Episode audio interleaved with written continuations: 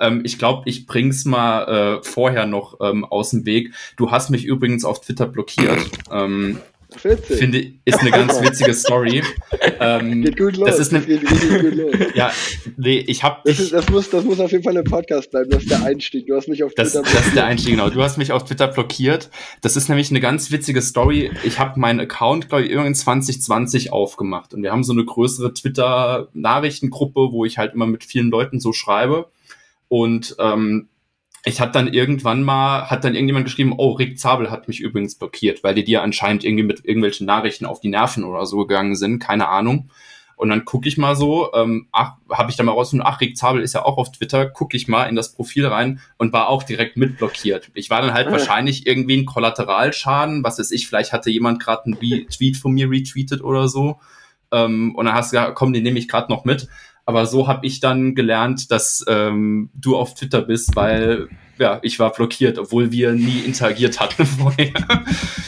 das ist witzig. Äh, da hast du mich bestimmt auf einem oder an einem, an einem schlechten Tag erwischt. Äh, äh, mittlerweile kann ich ja sehr gut über mich selber lachen, aber gerade vor ja, oder was heißt, vor, vor nicht allzu langer Zeit. Man hat ja auch mal so Tage, da ist man sensibler oder nimmt, äh, hat Tage, ja genau, hat, hat Tage, wo man, wo man nicht so eine dicke Haut hat und dann äh, hat man natürlich auch die Tage, wo man sich denkt, ey komm, äh, den, den Scheiß gebe ich mir jetzt nicht wieder, ich habe irgendwie da jetzt keine Lust drauf, äh, äh, da, da ist dann die, die Blockierfunktion sehr einfach zu handhaben. Ich muss zu sagen, wir Aber, waren zu der Zeit auch ziemlich nervig. Ähm. Das war vor meiner Zeit, will ich noch mal kurz sagen.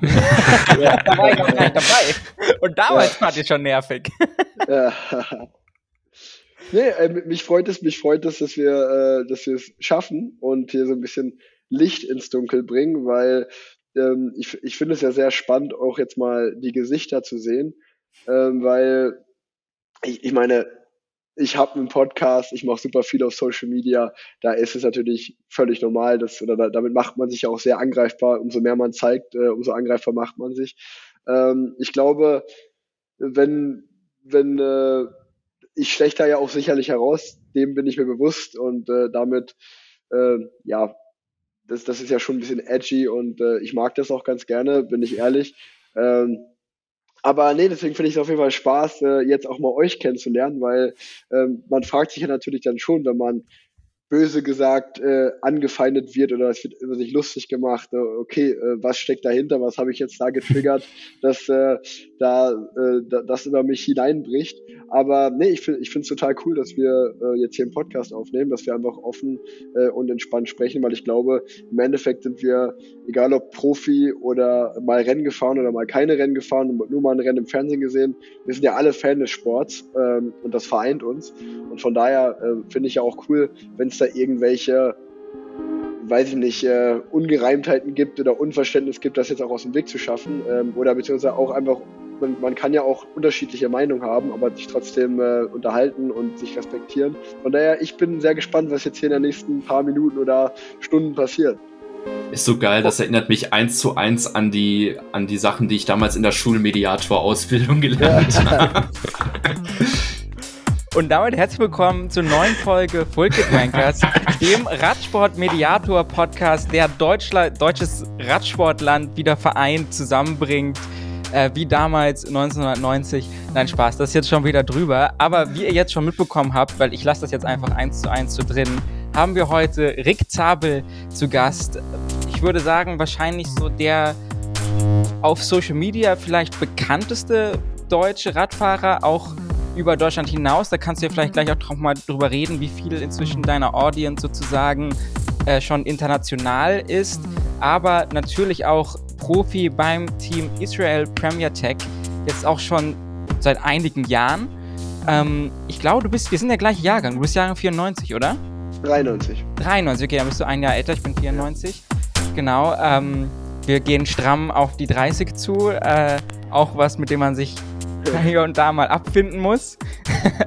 Aber ja, Rick, erzähl doch einfach mal zum Einstieg. Ich meine, wir haben jetzt ja gerade schon darüber geredet, worum es heute oder was so ein bisschen der Anlass war. Aber erzähl doch einfach mal, wie geht's dir gerade so? Wie ist das Jahr für dich angefangen?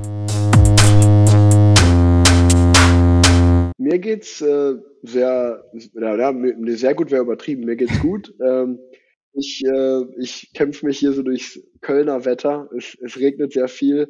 Ähm, ich glaube, es gibt in den letzten zehn Tagen, in denen ich draußen Rad gefahren bin, äh, ja doch einen Tag bin ich mal trocken geblieben, aber sonst bin ich eigentlich fast immer nass geworden und in Regen gekommen.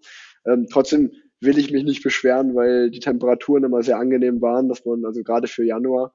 Aber nee, sonst äh, war es für meine Verhältnisse ein sehr ruhiger äh, Jahreswechsel mhm. äh, mit, mit Kindern und äh, meine Frau ist ja auch gerade schwanger. Äh, das zweite Kind erwarten wir. War das dementsprechend ein, ruhiges Silvester zu Hause. Und ähm, eins meiner oder eins der Themen, die mich persönlich beschäftigt haben, war ja so mein, mein Kilometerziel zu erreichen, die 30.000 Kilometer. Und ich muss ganz ehrlich sagen, dass es extremst ernüchternd war, dieses, dieses Ziel zu erreichen und dann original so stand halt für sechs Stunden da oder acht Stunden da, ja, 30.000 Kilometer und dann war halt 0 Uhr eins und dann war ich, bin ich wieder auf 0 Kilometer zurückgefallen. Und äh, das war so ein bisschen äh, Hamsterrad, äh, wirklich äh, at its best. Ähm, also wirklich, ich bin im Hamsterrad und dann habe ich mir auch, äh, das neue Jahr ging los und eigentlich war gar bei mir nicht so eine richtige, ich will nicht, also so schon Vorfreude äh, auf das Jahr war schon da, aber du hast es gesagt, äh, ich werde in diesem Jahr werde ich auch 30 und ähm, mache das schon eine ganze Weile. Und äh, dann war ich mir so, ja, gut, dann bin ich jetzt wieder bei Kilometer Null, geht das alles wieder von vorne los. Und äh, ich habe so zwei, drei Tage gebraucht, um mich zu motivieren fürs neue Jahr, um ehrlich zu sein.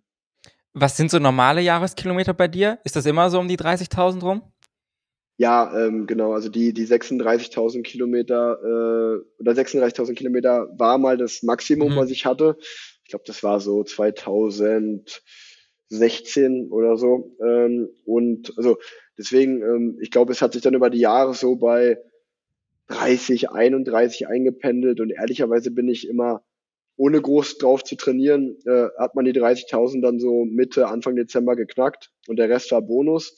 Ähm, und dieses Jahr ist es einfach eine riesen Challenge geworden, weil ich zweimal Corona mitgenommen habe, weil ich seit dem Giro d'Italia äh, keine Rundfahrt mehr gefahren bin, weil du hast es gerade schon mal angesprochen, die, die äh, Abstiegssituation des Teams äh, hat dazu geführt, dass wir nur noch ein Tagesrennen gefahren sind oder ich, mein Rennprogramm bestand nur noch aus ein Tagesrennen, keine Rundfahrten mehr.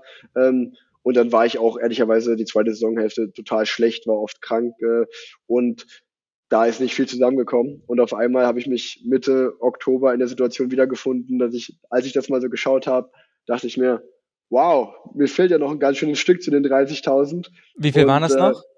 Da waren, ich glaube, Mitte Oktober waren es wirklich nur 24.500 Kilometer. Also da haben mir fünfeinhalb gefehlt.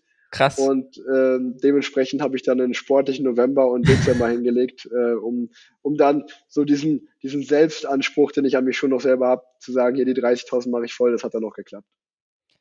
Hast du den Winter denn halbwegs erkältungs-, krankheitsfrei überstanden? Ich meine, ich kenne es jetzt nur hier aus dem Umfeld, aber man hört es ja auch von den Profis hier und da mal, dass echt extrem viele Leute einfach auch so Erkältung und so hatten. Ging das bei dir jetzt gut? Das ging ähm, sehr gut bei mir. Man muss, äh, oder ich muss wirklich sagen, jetzt der November und der Dezember, das war auch nur möglich, äh, da so gut zu trainieren, weil ich gesund geblieben bin. Und äh, ich habe mal eine kleine Erkältung mitgenommen, ähm, aber die ja, die habe ich relativ gut weggesteckt. Also äh, jetzt diesen Winter bin ich gut durchgekommen.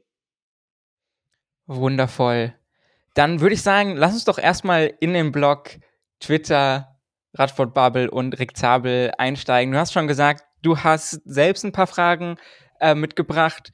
Ich würde es erstmal einfach so einleiten von, von meiner ganz persönlichen Sicht, weil wir das, also, weil, weil ne, das ist ja sozusagen, ich habe das ja auch halb, halbwegs angeleiert sozusagen ähm, dass ich irgendwann diese Instagram Reels ehrlich gesagt nicht mehr sehen konnte. Und das ist gar nicht böse gemeint gegen dich, sondern allgemein Radsport Reels auf Instagram ähm, waren, waren mir irgendwann zu viel. Und daher kam dann dieser eine Tweet, ich weiß nicht, den hast du dann auch gelesen und geliked, wo ich geschrieben habe, äh, Rick Zabel geht mir auf die Nerven, aber äh, ihr könnt ihm gerne, also, aber er ist kein schlechter Mensch, folgt ihm gerne, wenn ihr wollt. Ich kann es halt gerade nicht sozusagen. Und daher kam das ähm, bei mir persönlich so ein bisschen.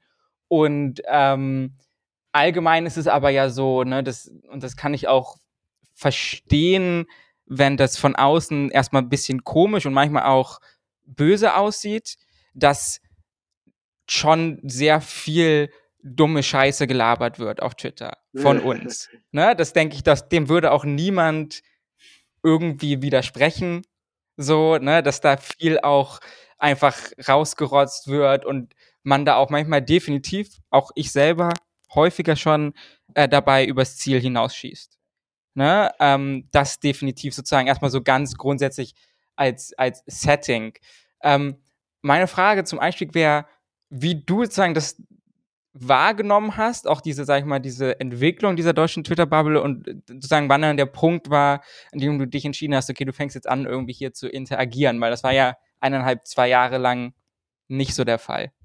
Ja, ja. Ähm, nee, also ich, ich glaube, ich kann das nur so anfangen, dass Twitter bei mir allgemein kein Thema ist. Ähm, ich glaube, ihr, ihr habt es ja auch selber gesagt, ich bin auf Instagram sehr aktiv, äh, ich äh, habe meinen Podcast, aber bei mir ist es auch so, dass ich schon versuche, jetzt nicht den ganzen Tag vorm Handy zu hängen und dementsprechend ähm, habe ich mich irgendwann mal bei Facebook abgemeldet, äh, weil das auch nicht mehr mein Medium war. Das habe ich einfach nicht mehr gefühlt, weil es war wirklich crazy zu sehen, dass man gefühlt genau den gleichen das gleiche Foto konnte man bei Facebook und bei Instagram hochladen.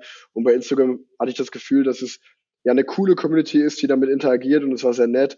Und bei Facebook waren es kam viel Hass, viel, da wurde immer, da gab es immer irgendwas, wo drüber gemeckert werden konnte. Und dementsprechend habe ich dann irgendwann für mich gesagt, okay, das ist zu viel negative Energie, da bin ich raus. Twitter hatte ich immer, bin aber ehrlicherweise wirklich teilweise monatelang nicht da drauf gegangen. Und, du folgst ähm, auch einer Person, oder? Also genau, quasi, ich, ich dachte immer, das wäre so ein sozusagen, ich hab's, damit mir die Identität nicht geklaut wird, ja, Account, ja. aber. Ja, also ich war mal sehr aktiv auf Twitter. Also ah, ich okay. glaube, als ich, als ich Profi geworden bin und auch als du 23 fahrer, das war so 12, 2012, 2013 rum, da war Twitter wirklich das Medium im Radsport. Ähm, damals hat keine Sau Instagram benutzt und ähm, dementsprechend ja, war, war Twitter das Medium und das war eigentlich auch super witzig, weil da war, da bin ich wirklich nach jedem meiner Rennen, habe ich wie so einen kleinen Rennbericht geschrieben, so ja, heute habe ich mich gut gefühlt, aber dann hatte ich einen Platten, bla bla bla bla. Und das war wirklich auch äh, eigentlich eher crazy, weil so Leute wie Patrick Lefevre oder so, dann manchmal auf die Tweets reagiert haben und dann dachte man sich so, ah krass, äh, cool, äh, vielleicht, vielleicht, vielleicht ist es mein Weg zu Quickstep. Und ähm, dementsprechend äh, war das cool. Aber das ist dann einfach irgendwann, irgendwann abgeappt ähm, und dann wie du gesagt hast, bin ich vielleicht äh, eher so bei Foto und Video hängen geblieben und das Schreiben an sich äh, hat mich dann nicht mehr so begeistert. Das heißt, ich bin einfach inaktiv geworden und war ja. da nicht mehr. Und ähm, dann ähm, dementsprechend, deswegen habe ich auch viele Fragen, weil ich sozusagen den, mhm. den Aufstieg der Twitter-Bubble so gar nicht mitbekommen habe und gar nicht äh, wusste, dass es, dass es das gibt. Und ähm, habe dann irgendwann, glaube ich, wirklich auch ich bin ja auch mit, mit Fonsi, mit Basti gut äh, befreundet, mit Tanja. Und äh, wenn man den Besenwagen hört, dann habe ich da auch immer mal wieder was von der Twitter-Bubble gehört. Also eigentlich kann man sagen, bin ich da so ein richtig alter Boomer, der einfach gar kein, da, gar, der, der, der, der, sich, der sich da gar nicht auskennt. Und äh, dann habe ich mich damit beschäftigt, okay, was ist denn die Twitter-Bubble? Und äh, bin da mal reingeseppt und äh, da habe ich den Fehler gemacht, dass ich meinen eigenen Namen eingegeben habe, Rick Zabel. Und dann, und, und dann, dann bin ich da so, weiß ich eine Weile lang durchgescrollt und war so, ah ja, okay, also mich mag die Twitter-Bubble anscheinend nicht so. Also Mieke Kröger wird gefeiert, die, die ist da der Star, aber ich, ich bin, ich bin also eher most hated person, kommt mir gerade so vor. Und dann, äh, dann äh, ja, war ich da eher im ersten Moment abgeschreckt, so ein bisschen so diese Facebook-Feelings kamen zurück, so okay, das ist irgendwie ziemlich negativ. Ähm, und dann ist es aber ja, bei mir eigentlich wirklich auch so ein bisschen ins Amüsante geschwappt, weil ich äh, immer, immer wieder in regelmäßigen Abständen immer mal wieder draufgegangen bin und so geschaut habe, okay, was, was schreiben die Leute denn so über mich? Und äh, musste dann bei vielen auch, also vieles stimmt ja auch, da, da, muss, da musste ich auch lachen und auch gerade so ein paar, paar Fake-Accounts wie Butter Hans Glohe oder dann diesen Sommer war es ja oft, dass irgendwelche Transfers, bei welchen Teams ich fahre. Ja, wie ähm, ist es jetzt bei Intermarché One Team Trick? mega, mega. ist mega geil. Also diese, diese Neon, unser neues Trikot gefällt mir besonders gut, Neonblau. Äh, das, das hat's genau ja, meine Farben. Das hat's ja sogar in den Eurosport-Kommentar gepackt. Carsten Miegels hat das irgendwann Ja. mal gedroppt. Ja, ja, ja, ja. Ja, nee, und, und äh, genau das finde ich dann auch sehr witzig, wenn dann so ein Fake-Account äh, ja sowas, sowas äh, schreibt und äh, Carsten Miegels vor Eurosport erzählt, ja, und äh, dass ich, also de, nur deswegen bin ich auch aufmerksam geworden, weil mir an dem Tag, glaube ich, 20 Leute geschrieben haben, so, ey, Glückwunsch zum Wechsel zu Wanti und ich war so, hä, davon weiß ich nichts. sehr, sehr, sehr witzig. Ähm, und ähm, naja, also und ich glaube, das ist eigentlich so der Stand, ähm, dass äh, ich das dann mal irgendwann wahrgenommen habe, ähm, habe das dann so ein bisschen begleitet, habe mir dann irgendwann auch mal den Spaß draus gemacht, die Kommentare, die wirklich äh, gegen mich gingen, auch mal so zu liken, so einfach nur so zu zeigen, ja, ja, ich, ich, ich bekomme das schon mit, was ihr hier schreibt. Und ich glaube, dann, dann, äh, dann habt ihr die, die Hörerinnen und Hörer vom Plan Z haben wir dann auch mitbekommen, dass es so, sich so ein bisschen aufgebaut hat über die Folgen, dass ich ähm, da äh, immer wieder mal, immer wieder mal äh, drauf Bezug genommen habe. Samuel, Also wie sehr ist dir da ja. der Stift gegangen? Ey, nee, ich fand's einfach funny. Also, weil ich habe damit ehrlich gesagt wirklich einfach überhaupt nicht gerechnet. So, weil ich, wie gesagt, dachte, so, dir ist das eh alles scheißegal, was ich auch cool und richtig finde oder eben auch nicht. Also, das, ne, das ist, ähm, Ja. fi- finde ich beides ist sehr, sehr valide. Ähm, ich fand's dann sehr funny, als ich den Ausschnitt aus dem Plan Z Podcast gehört habe. Damit habe ich wirklich nicht gerechnet. Und dann muss ich sagen, ich war, also ne, mein Gehirn funktioniert so wirklich, ich hau einfach Kram auf Twitter raus und dachte, ja, dann haust du ihn jetzt halt einfach mal an, ob er Bock hat, in den Podcast zu kommen. Und dann muss ich sagen, fand ich deine Reaktion extrem cool. Deshalb fand ich, also das will ich, will ich auch nochmal sagen, das ne, mu muss man ja überhaupt nicht machen und darauf irgendwie eingehen. Ähm, der Stift gegangen ist mir da nicht unbedingt. Also ich fand es einfach eine extrem positive Erfahrung, um sozusagen mal so, für mich ist das die Magie von Twitter so ein bisschen. Ne? Also auf der einen Seite, das habe ich ja gerade schon gesagt, wir Ja. blödeln darum. Das ist wirklich sagen, wirklich so der Main-Fokus dessen, was wir da machen. Ähm, und gleichzeitig ist aber diese Kern deutsche Radsport-Community auf Twitter extrem liebenswürdig. Also ich glaube, da ist niemand, ne, und du, du meinst ja gerade irgendwie, du bist der most hated person, das würde ich überhaupt nicht sagen.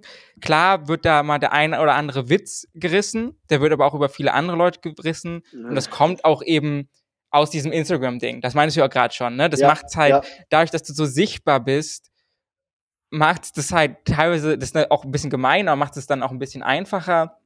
Most hated person sind äh, in der Bubble, die auch sehr politisch ist, auf jeden Fall irgendwelche Radsportler in die politisch fragwürdige Ja. Geschichten machen, wie man jetzt gesehen hat bei Colbrelli, der jetzt für die Berlusconi-Partei und so. Ne? Also deswegen würde ich sagen, Ja. bei dir ist es auf jeden Fall mit einem Augenzwinkern und das ist natürlich auch in der schwierigen Situation jetzt für uns, ne? okay, wir sind jetzt drei Leute aus dieser Bubble, wir können natürlich jetzt hier auch nicht für alle Leute Alle auf sprechen. Twitter sprechen, überhaupt nicht, ne? Aber um vielleicht das mal an einem konkreten Beispiel, was jetzt erst gestern kam, festzumachen, was viele Leute halt, glaube ich, nicht so mögen und wo ich auch einfach sage, das ist einfach nicht mein Content, was ja auch okay ist, ne? Nicht jeder muss jeden Ja. Content mögen, aber ähm, sind, gestern hast du sowas, dieses Ding geshared, so äh, when when you're sad, äh, listen to music oder so, oder when when you're sleepy, So, take a ja, nap. Ja, ja, ja. Und das sind so Influencer-Weisheiten, die ich kompletten Schwachsinn finde. Und die viele andere Leute, oder das, das, mich hat das Posting sozusagen auch über Twitter erreicht, wo es dein, ich weiß, das hast du wahrscheinlich nicht gesehen, ähm, Ja. wo es so ging, ich, ich habe ja, ich nehme Direkthabe sonst immer in Schutz, aber das finde ich jetzt auch irgendwie Schwachsinn. So, ne? Und da geht's eher so um solche Geschichten, wo man sagt, okay, das sind einfach, das ist nicht die Art von Content oder auch nicht die Art von Einstellung, die sozusagen in der Twitter-Bubble vertreten wird. Das sind, glaube ich, einfach unterschiedliche Herangehensweisen an Dinge, wenn es Sinn Ja. macht. Ja, äh, aber ich meine, das, das, das ist halt immer so, so verrückt und witzig eigentlich auch, weil äh, ich habe das zum Beispiel einfach bei einem guten Freund von mir gesehen und der Prozess ist ja auch so, ich sitze ja nicht da und denke mir jetzt irgendwie ewig, okay, was kann ich jetzt posten, sondern ich sehe das und ich weiß auch, dass ich ihm auf diese genau diese Story zum Beispiel geantwortet habe. Ähm, ja, äh, fühle ich gerade. Und daraufhin habe ich das in meine Story gepackt. Das ist halt eine Sache von acht Sekunden, so weißt du. Und äh, dann ist es ja auch völlig okay, das meine ich ja. Du, man muss ja nicht immer dieselbe Meinung teilen und äh, man kann das okay finden, man kann das auch scheiße finden. Jeder hat das Recht auf Meinungsfreiheit. Aber ich sag mal, das war ja jetzt auch gar nicht irgendwie, also aus in meinem, in meinem Kopf ist es so, mhm. da stand ja einfach nur so, äh, wie so eine Guideline, how to instantly feel better, hieß es ja. Und das war einfach so, bist du müde, mach ein Nap, bist du dies, machst du das. Und zum Beispiel in meinem Leben ist es so, dass ich äh, mit Familie, mit der Profikarriere, mit vielen Dingen, die ich mache, fühle ich dann vieles davon, dass ich mich manchmal extrem gestresst fühle oder dies und das. Und dann bin ich, dann war das in meinem Moment zum Beispiel so, ah ja, äh, aber ich sag mal, das, da bin ich auch ehrlich, das sieht man ja auch, wenn man meinen Reels oder so folgt, dass ich einfach so ein bisschen zugänglich für so Motivational Quotes und sowas bin, dass mich sowas motiviert und ich das deswegen auch selber teile. Ähm, das halt zum Beispiel da für mich war dieses Ding, okay, wenn du dich das nächste Mal richtig krass gestresst fühlst, geh halt raus. Hier, äh, wir, wir wohnen beide in Junkersdorf, direkt äh, um die Ecke ist der Stadtwald geh halt raus und geh spazieren, so, weißt du so, und dann äh, sieht danach alles besser aus und so. Das ist so, was in meinem Kopf passiert. Und das ist ja mal auch das, Pro äh, nicht das Problem, aber wie ich das meine und wie das bei jemand anders ankommt, sind ja manchmal komplett zwei verschiedene Dinge. Und das ist auch völlig, das ist ja auch völlig okay so. Also ich bin ja auch ehrlich, ich poste ja Dinge nicht, um jedem zu gefallen oder was auch immer. Es ist im Endeffekt mein Account, auf dem ich die Sachen teile, die ich für richtig halte.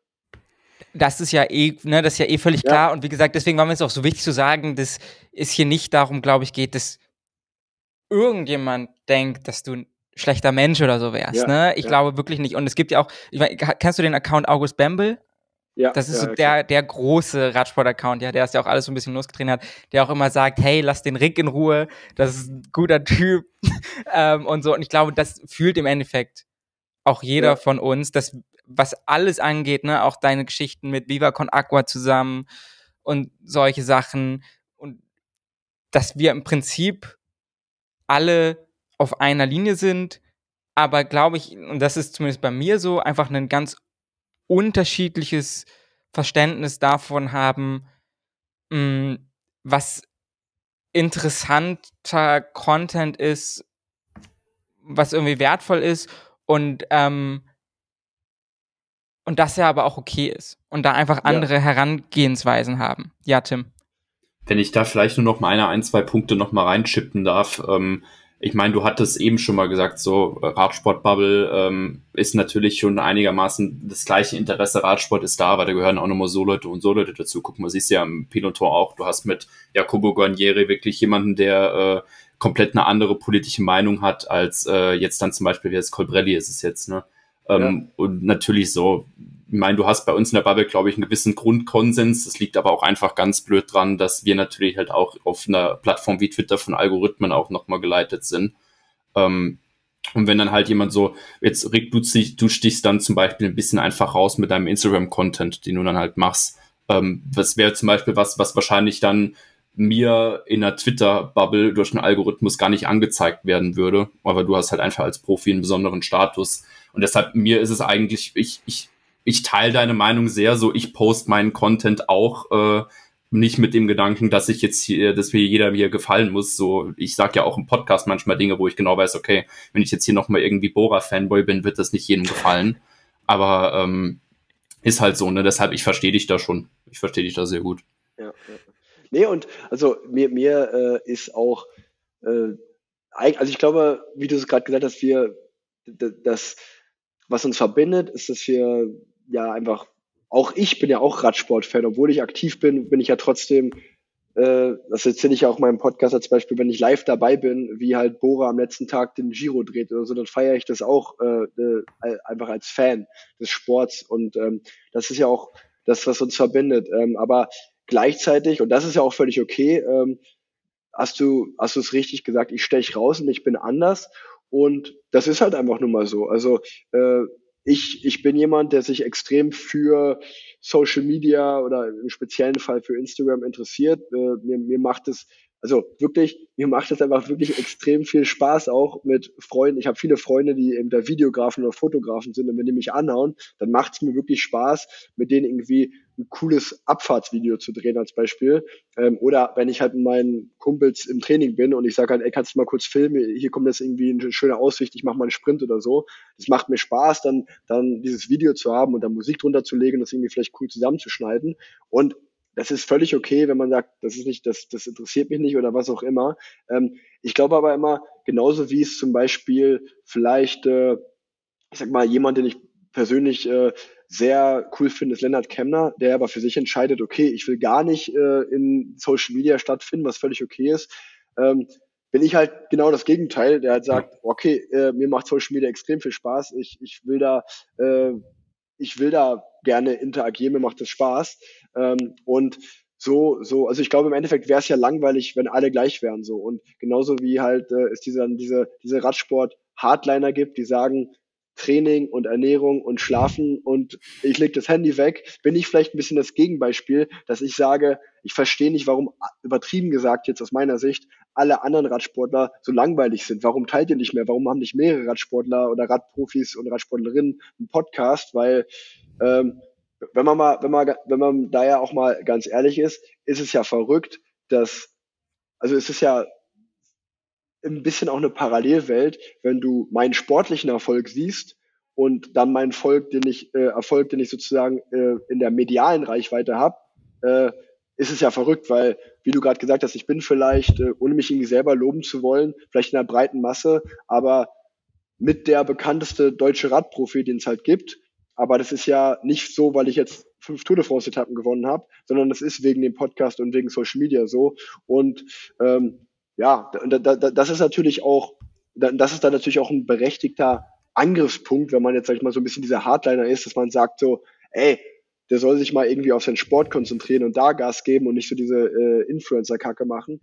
Wenn das jemand, wenn jemand die Meinung da so hat, ist es völlig okay, die kann er haben im Endeffekt des Tages kann ich machen, was ich will. Das ist das Schöne. Ja. Das auf jeden Fall. Und das war auch sozusagen das eine Fazit äh, oder was, ne, was wir auch irgendwann dann mal gezogen haben, weil da wird da tatsächlich auch intern in der Bubble immer relativ viel diskutiert, wo die ne, Sache ist so, ja, okay, oder es, ich glaube, äh, André Greipel hat sogar in irgendeinem Podcast mal gesagt, nach dem Karriereende in einem englischsprachigen, wo er meinte, wenn sich der Rick mal mehr auf den Arsch setzen würde, so, dann wird das sportlich noch viel mehr gehen. Ähm, aber wenn das halt nicht das ist, was man möchte oder was du möchtest, ist das ja auch völlig okay. Und das soll, da sollte und kann dir ja auch überhaupt niemand reinreden.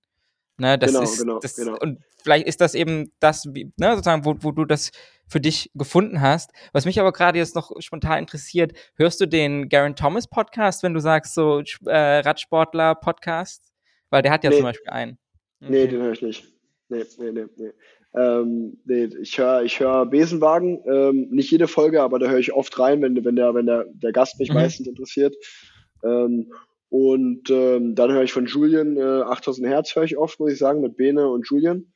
Ähm, und sonst äh, bin ich da auch wieder so, dass ich mache ja selber schon so viel im Radfahrbereich, dass ich es eigentlich eher interessant finde, dann andere Podcasts hören, dass sich nicht mein ganzes Leben um Radfahren dreht, weil wenn du vier, fünf Stunden schon draußen Rad fährst, muss ich nicht noch fünf Stunden Radsport-Podcast hören. Ähm, ich höre gerne mal rein, aber ähm, ich glaube, das wird man auch, wenn man meinen Freundeskreis so ein bisschen sieht, das sind die wenigsten äh, aktive Radprofis oder haben viel mit Radsport am Hut, weil das für mich auch so ein bisschen der Ausgleich da, dahin ist. Ähm, und äh, ja, nee, aber, aber auch, sag ich mal, auch weil das jetzt gar nicht irgendwie ins Negative abdriften soll, ähm, ich kann ja auch wirklich über mich selber lachen und finde es, äh, finde es, finde wirklich viele Tweets auch sehr, sehr auf den Punkt getroffen, auch was, was mich äh, angeht und muss dann selber lachen, weil ich mich ja schon auch gut in andere Person reinversetzen kann und dann denke, ja, also ich verstehe gerade, was er meint, so das, das, äh, den Punkt kann ich schon verstehen, aber was ich äh, Groß, Großen und Ganzen eigentlich auch sagen will, ich finde es zum Beispiel total cool, dass es die Twitter-Bubble gibt, weil es war meine Einschätzung auch von außen so, dass es eine sehr junge Community ist, dass es vor allem eine Community ist, die auch, ähm, ja, wie viele junge Leute heutzutage, äh, die richtigen Polit oder was heißt die richtigen, aber die politischen Werte äh, Finde ich, kann man schon so sagen. Die, die, die, die, die ich auch, die ich auch vertrete und äh, für, für die ich auch stehe und strebe.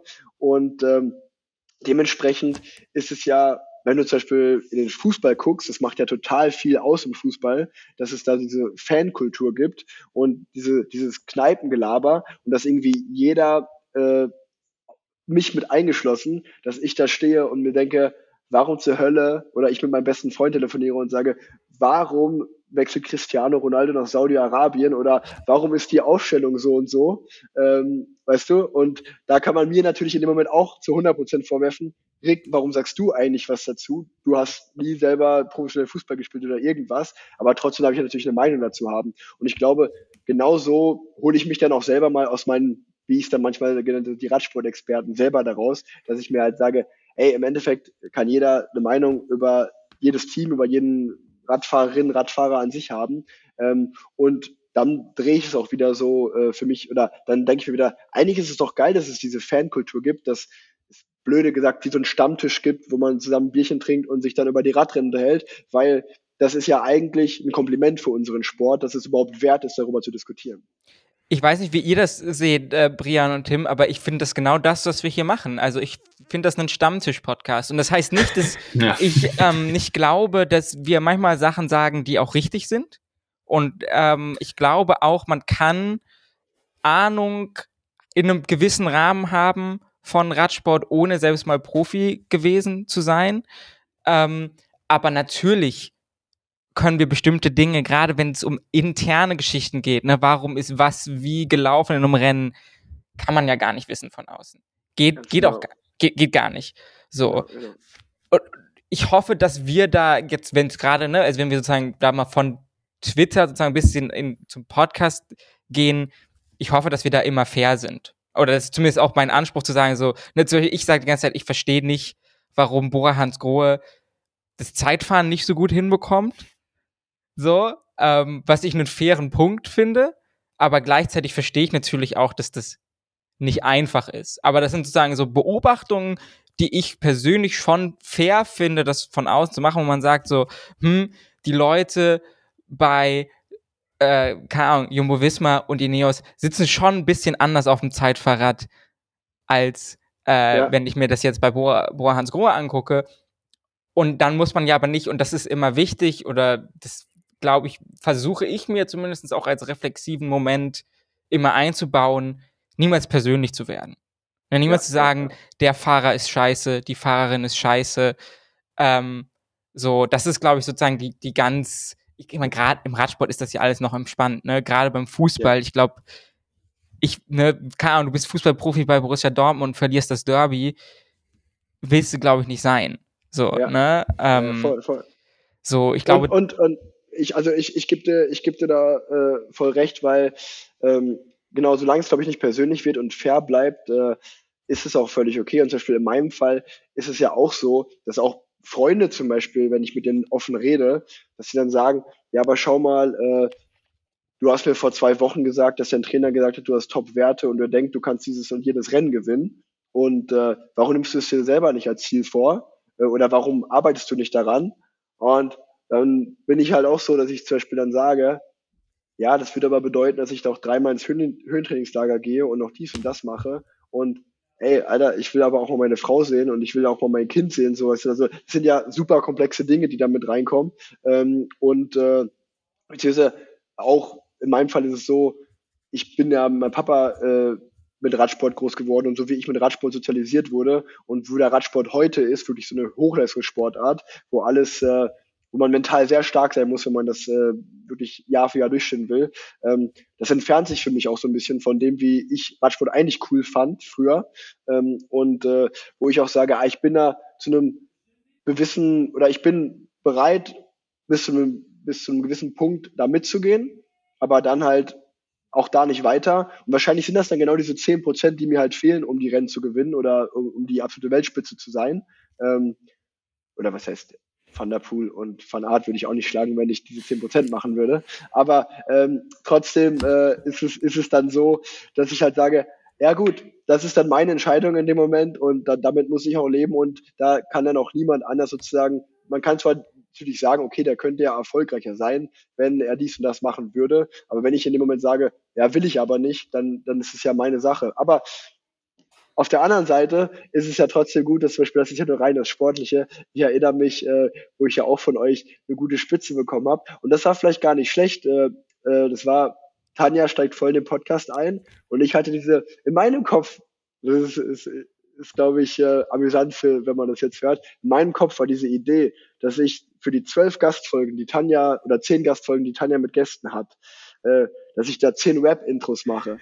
War, war grandios. Ich dachte so, ich dachte so, ey, das, das, das wird richtig gefeiert, das ist richtig lustig, das kommt bestimmt gut an.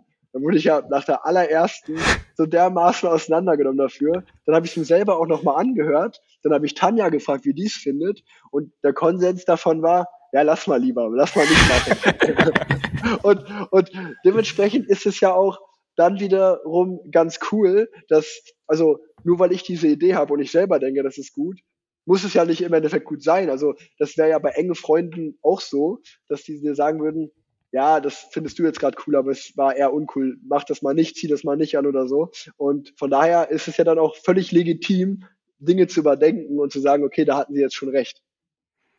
Auf jeden Fall. Ich will noch mal auf eine Sache zurückgreifen, die du vorhin, ich weiß gar nicht, ob wir das jetzt schon aufgenommen hatten oder nicht, wo du meintest, du kannst jetzt über dich selber lachen. Vor zwei, drei Jahren oder wie auch immer war das noch anders.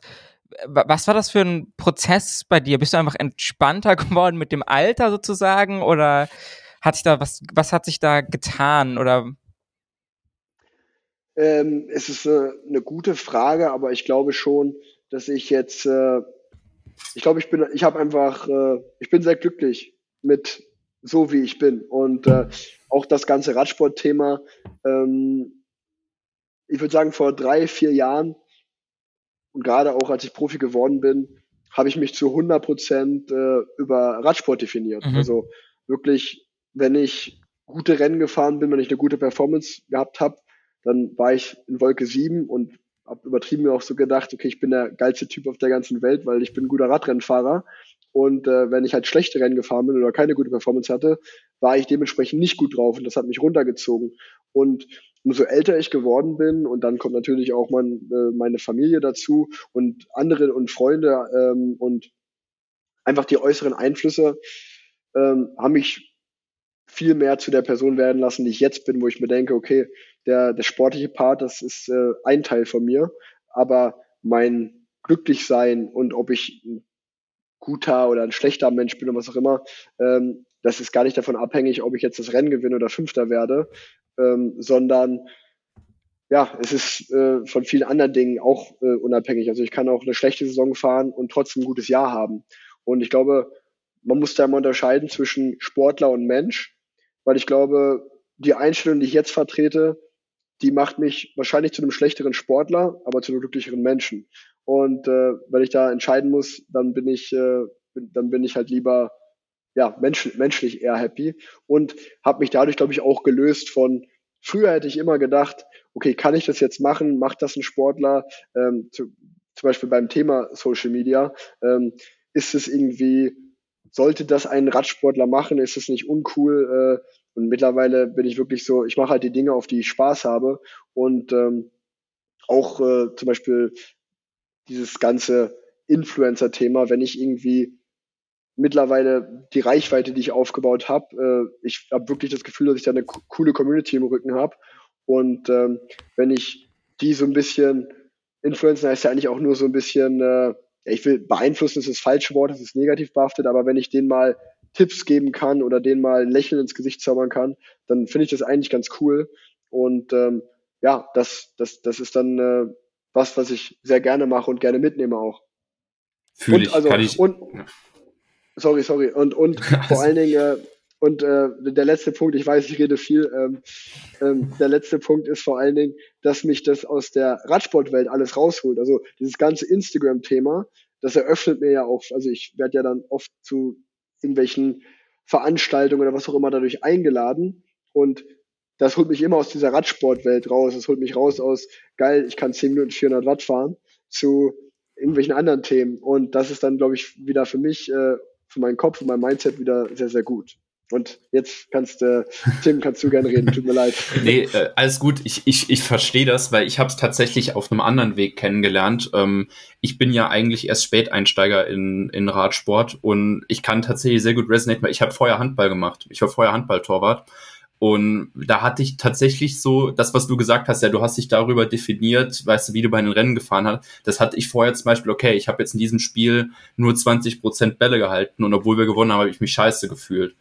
Und wenn man halt irgendwann an diesem Punkt ist, mir ist das dann, ich habe vorher ein bisschen Leistungsniveau gespielt, ich habe mal Landeskader gespielt, aber halt spätestens ab 18 war dann der Punkt, wo ich gemerkt habe, okay, das wird nix. Ähm, und dann, als ich dann im Endeffekt geswitcht bin und erst mir aufgefallen ist, wie das mir dieses Umfeld eigentlich nicht gut tut, habe ich mir dann halt auch einfach diese Entscheidung getroffen, okay, gut, ich breche das mal ab. Hat gerade gut zusammengepasst, weil gerade Covid losgegangen ist und so habe ich einen Radsport für mich entdeckt. Und jetzt zum Beispiel äh, für mich ist es so, wenn ich jetzt rausfahre, hier meine Lieblingsrunde ist um Decksteiner Weiher rum, weil das einfach wunderschön ist, ähm, genieße ich das jetzt auch viel mehr und auf einem anderen Level, als wenn ich jetzt zum Beispiel vorher mal ein gutes Spiel hatte, wo ich mal 40 Prozent ja. Bälle gehalten habe. Deshalb, das, da kann ich sehr gut resonaten. Und ich finde, das ist auch was, was man mal viel noch mal mitgeben kann.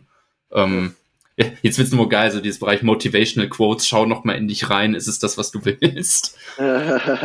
Aber ich finde, also ich finde das tatsächlich sozusagen den ganz, ganz spannenden Punkt, weil das ja wirklich umgekehrt ist zwischen Profi und uns. Ne? Also für uns ist Radsport Hobby, dieser Podcast ist Hobby, ähm, auch wenn da für ein Hobby eigentlich viel zu viel Zeit und Aufwand reingeht, aber er ist es. Ne? Und sagen, für mich ist das, ich arbeite Vollzeit äh, und dann, wenn ich Spaß haben will zwischendurch, gucke ich eben auf Twitter und tausche mich mit Radsportfans aus oder gucke Radsport oder dann fahre Rad, weil ich da den Kopf frei bekomme und für Profis ist es halt genau andersrum. Ne? Und ich glaube, das ist dann manchmal sozusagen ja.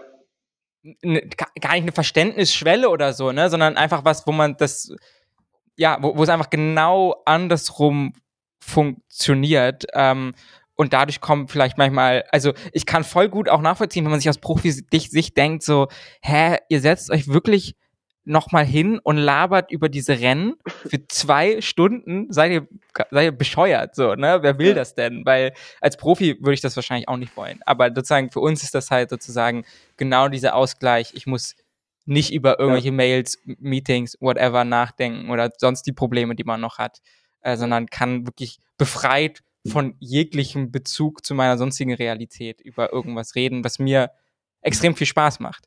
Ja. Ähm, ich glaube, das ist, das ist eine richtig gute Feststellung, dass, was du sagst, dass halt, wenn du, wenn es dein Hobby ist und deine Leidenschaft ist, ähm, was ja bei mir auch Radfahren in erster Linie ist, deswegen mache ich das auch alles, ähm, dass ich, dass ich Radfahren, ob das alleine ist, mit Podcast auf den Ohren, mit Freuden, dass ich das liebe, aber das ist natürlich immer wieder komme ich an Punkte, wo es dann auch wirklich mein Job ist, wo ich wie in jedem anderen Job auch genug habe oder davon abgefuckt bin. Und dann hat man vielleicht mal irgendwelche Ausreißer, wo man natürlich, wenn man das als Hobby betreibt, wo man sich denkt, okay, warum sagt er in dem Podcast, dass er jetzt keinen Bock hat, Rennen zu fahren? Warum hat er keinen Bock auf Radfahren? Das verstehe ich doch nicht. Also erstens wird er dafür bezahlt, zweitens ist Radfahren geil, weil es halt dein Hobby ist so. Warum hat er jetzt gerade da einen Upturn drauf so? Und dann hast du gerade sehr gut festgestellt, für mich ist es halt jeden Tag. Training und jeden Tag Performance und jeden Tag auf meine Ernährung achten und wann gehe ich schlafen und das Ganze. Und wenn man dann halt mal ein freies Wochenende hat, dann zu sagen, boah, wie geil, ich muss kein Rad fahren. So, wo halt jeder andere sagt, cool, es ist Wochenende, ich könnte jetzt mal Rad fahren, äh, ist es dann halt genau das Gegenteil. Und das äh, ist natürlich dann eine ganz einfache Schwelle, wo man aneinander gerät, ja. Auf jeden Fall. Ich würde sagen, bevor wir dann jetzt mal in den sportlichen Block zu Brian und dann auch Tim noch mal ein bisschen äh, weitergeben. Was sind denn, du meintest, du hast auch Fragen mitgebracht. Was sind denn so, was sind denn noch so Fragen, die du hast? Ja, also meine, meine erste Frage war an euch wirklich, das würde ich gerne mal hören, wie sich, wann, wann ging das los mit der Twitter-Bubble? Ähm, wie hat sich das ergeben? Und auch so mittlerweile, wenn man da auf Twitter unterwegs ist, hat man ja Gefühl, dass, das Gefühl, das sind ja wirklich mittlerweile Hunderte. Ähm, dann, ähm, dann kommen wirklich sehr interessante äh, Gespräche und Diskussionen zu, äh, ja, oder ja, kommen zustande. Ähm, von daher würde ich einfach wirklich, weil ich das wirklich nicht mitbekommen habe und jetzt äh, sozusagen das erste Mal oder vor allem mit euch live drüber quatschen kann ähm, und ich das sehr spannend und wie ich gesagt habe auch cool finde, dass es das so ein Stammtisch ist, wo alles nochmal, äh, wo nochmal über alles geredet wird. Ähm, ja, die kurze und knappe Frage, wann ging das los und wie hat das alles seinen Lauf genommen? Tim, ich würde sagen, ich das ist dein Einsatz. Nee, das, das ist dein Part. so, der Geschichtsstudent darf sich jetzt ein bisschen loslegen. Nee, das Ganze ähm, ist eigentlich aus einer ziemlich blöden und banalen Sache entstanden, und zwar aus Corona.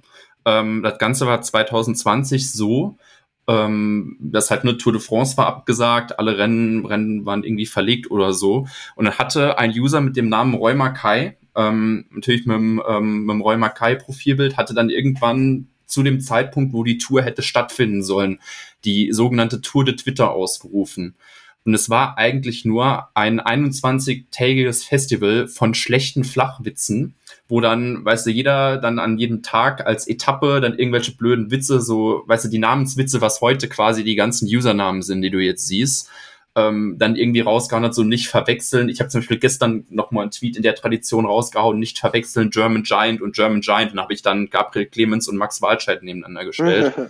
ähm, und ja, so hat sich das dann entwickelt. Dann wird dann jeden Tag ein Tagessieger gekürt und eine Gesamtwertung. So ist witzigerweise mein Account entstanden, der, der Ulrichs Erben-Account, den ich jetzt führe, weil ich damals für drei User dann ein Team gegründet hatte.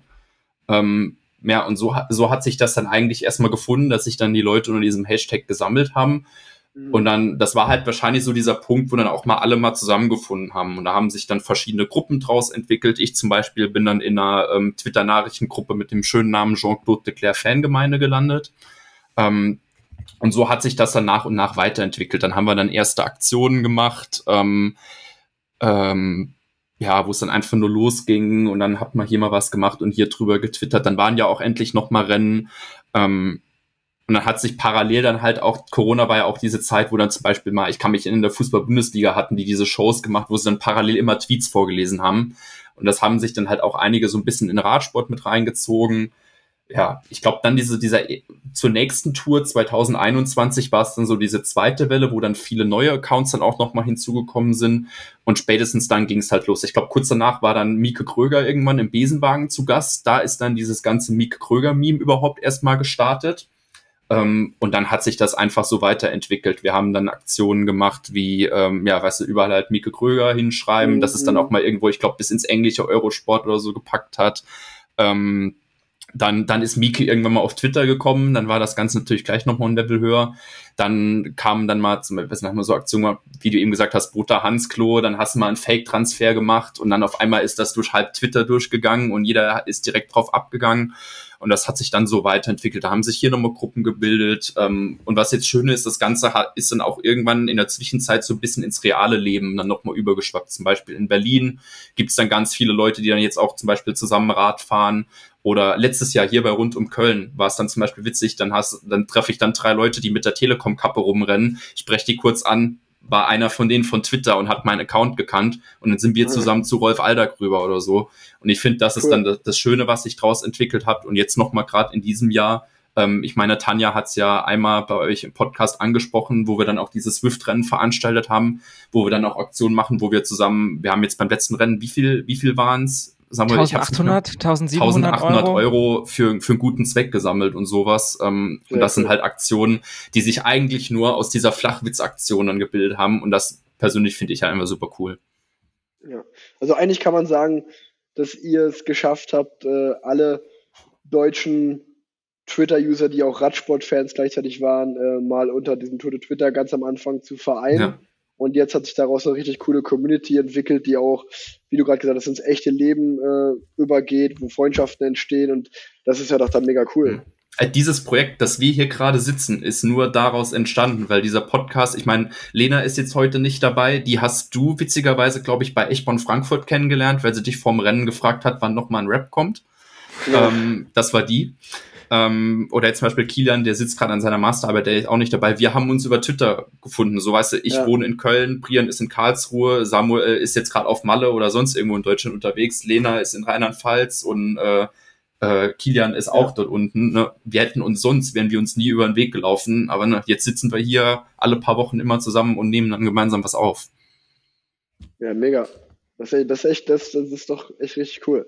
Also ich meine, und das, das freut uns dann natürlich auch, wie du gerade gesagt hast, als Aktive kann man sich das gar nicht vorstellen, weil man okay, jetzt vielleicht nicht die Monumente und auch nicht die Grand Tours, die haben natürlich schon äh, eine gewisse, äh, gewisse Relevanz, aber als aktiver Profi denkt man sich ja schon auch ehrlicherweise bei einigen Rennen so, jetzt fahre ich hier böse gesagt so hier rund um die Mülltonne, wen interessiert es eigentlich? Aber ähm, dann ist es ja, ist es ja doch schön zu sehen, oder das, das ist ja so, wenn ich bei euch in die Bubble reinschaue, dass ja wirklich auch die kleinsten Details besprochen werden. Und da denke ich mir so, ey, das ist so krass, dass, dass ihr da so drauf abgeht, weil uns Aktive, äh, wir denken uns ja manchmal so, boah, es juckt ja eh keine Sau, aber anscheinend halt doch. Ja, ja also wir gucken ja wirklich jedes dumme Rennen, ja. jedes 2.1 Rennen. Samuel, sag nicht wir, Brian guckt jedes Rennen, sei wenigstens ja. ehrlich. Ey, ich, ich gucke auch jedes Rennen, aber ich erinnere mich nicht dran.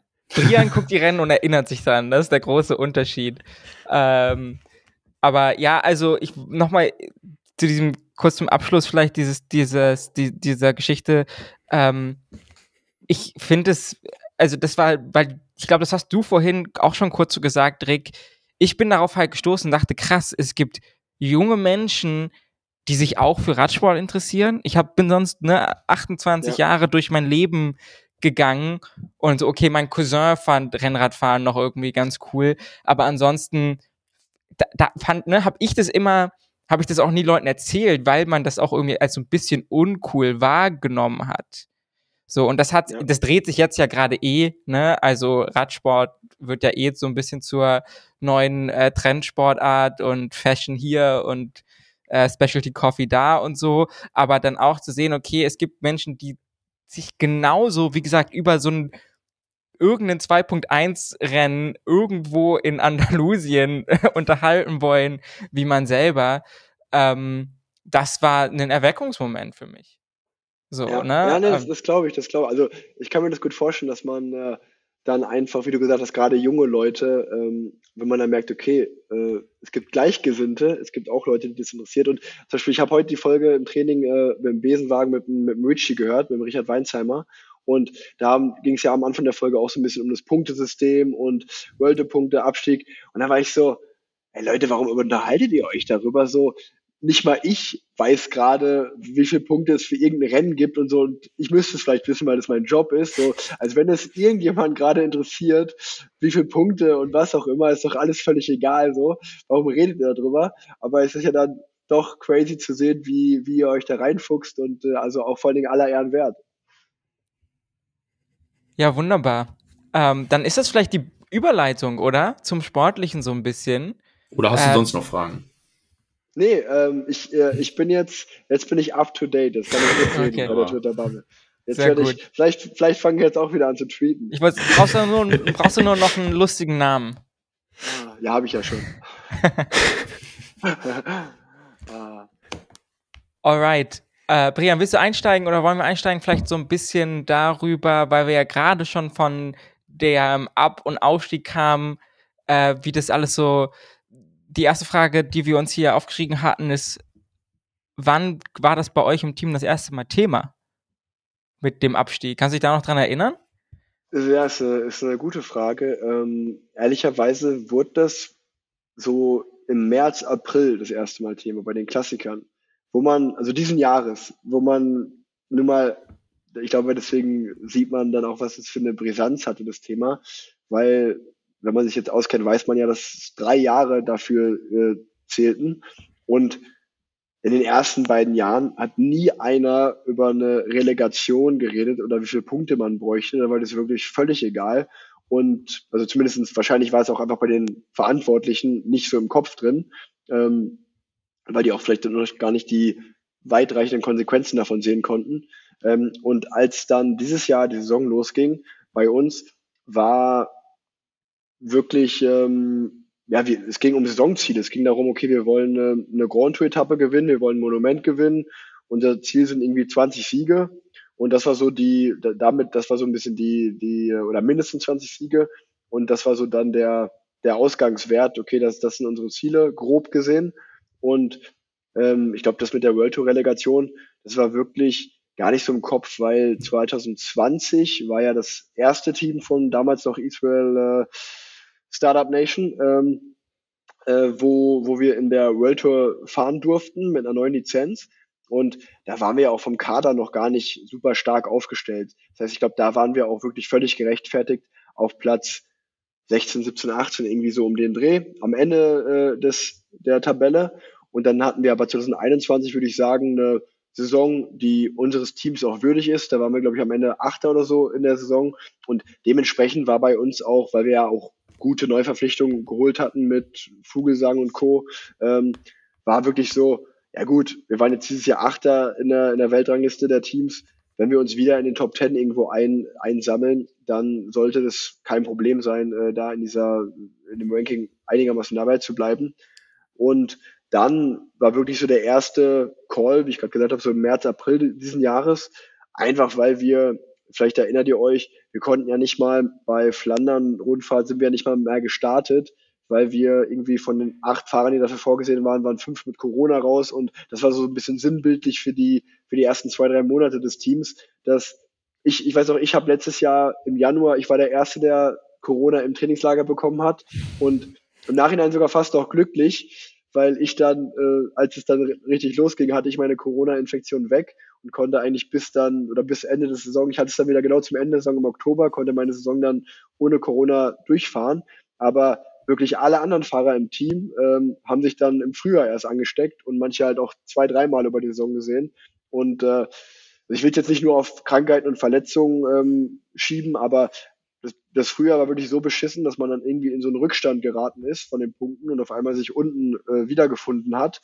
Und dann hat man es ja eigentlich bei Lotto und bei uns gesehen, ähm, wir konnten dann gefühlt machen, was wir wollten auch, ähm, weil die Teams, die über uns waren, die hatten uns dann natürlich auch einfach so ein bisschen markiert. Da war, da ging es ja manchmal gar nicht mehr darum, wer das Rennen gewinnt. Es ging eher darum, okay, wenn Israel und Lotte Punkte holen, dann müssen wir eigentlich nur ein Platz hinter denen sein. Die haben so großen Punkterückstand, die können uns dann eh nicht mehr einholen. Also war dann irgendwann, ist dann über das Jahr hinweg äh, die Hoffnung leider äh, immer weniger geworden und irgendwann war auch relativ absehbar, dass sich mal diese Relegation unumgehbar sein wird.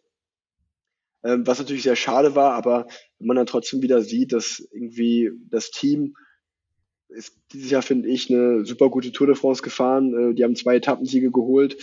Ähm, dann, dass dann so ein Team absteigt, ist dann doch wieder so ein bisschen widersprüchlich.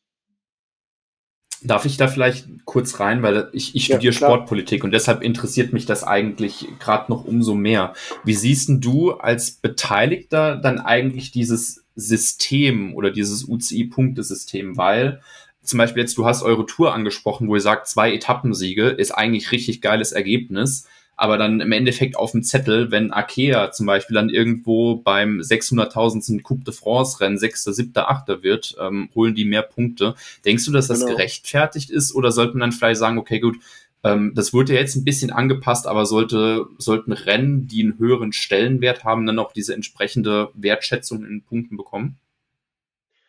Ja, auf jeden Fall. Also ich, ich, ich finde wirklich, dass das, ich finde eigentlich ehrlicherweise, dass es im Radsport sowieso keine Relegations, äh, das ist Punkt eins. Ich finde, es bräuchte keine Relegation, weil äh, Leute, die schon länger im Sport dabei sind, wissen auch, vor gar nicht mal allzu langer Zeit gab es auch 18 World Tour Lizenzen und es gab auch nur 17 World Tour Teams, weil es gar nicht so viele Teams gab, die das Budget hatten, das zu machen. Und Jetzt gerade kommen wir aus einer Corona-Situation, wo Radsport sehr gehypt ist und viele Sponsoren noch neu rein, äh, reingehen. Aber wer weiß, ob das in fünf Jahren immer noch so ist. Wir hoffen es natürlich alle. Aber wenn halt, also es gibt ja auch immer starke Teams, die gute Sponsoren haben. Ähm, aber wenn der Sponsor am Ende des Jahres sagt, äh, wir gehen raus, dann also dann kannst du auch noch drei Jahre Lizenz haben, wenn dein Sponsor sagt, wir hören auf, dich zu sponsoren, bringt dir deine Lizenz nichts. Das war bei Katusha zum Beispiel so. Wir hatten noch eine World Tour Lizenz, aber der Sponsor hat aufgehört zu sponsern, dann bringt dir deine Lizenz auch nichts. Also dementsprechend. Quebecer ja auch. Um,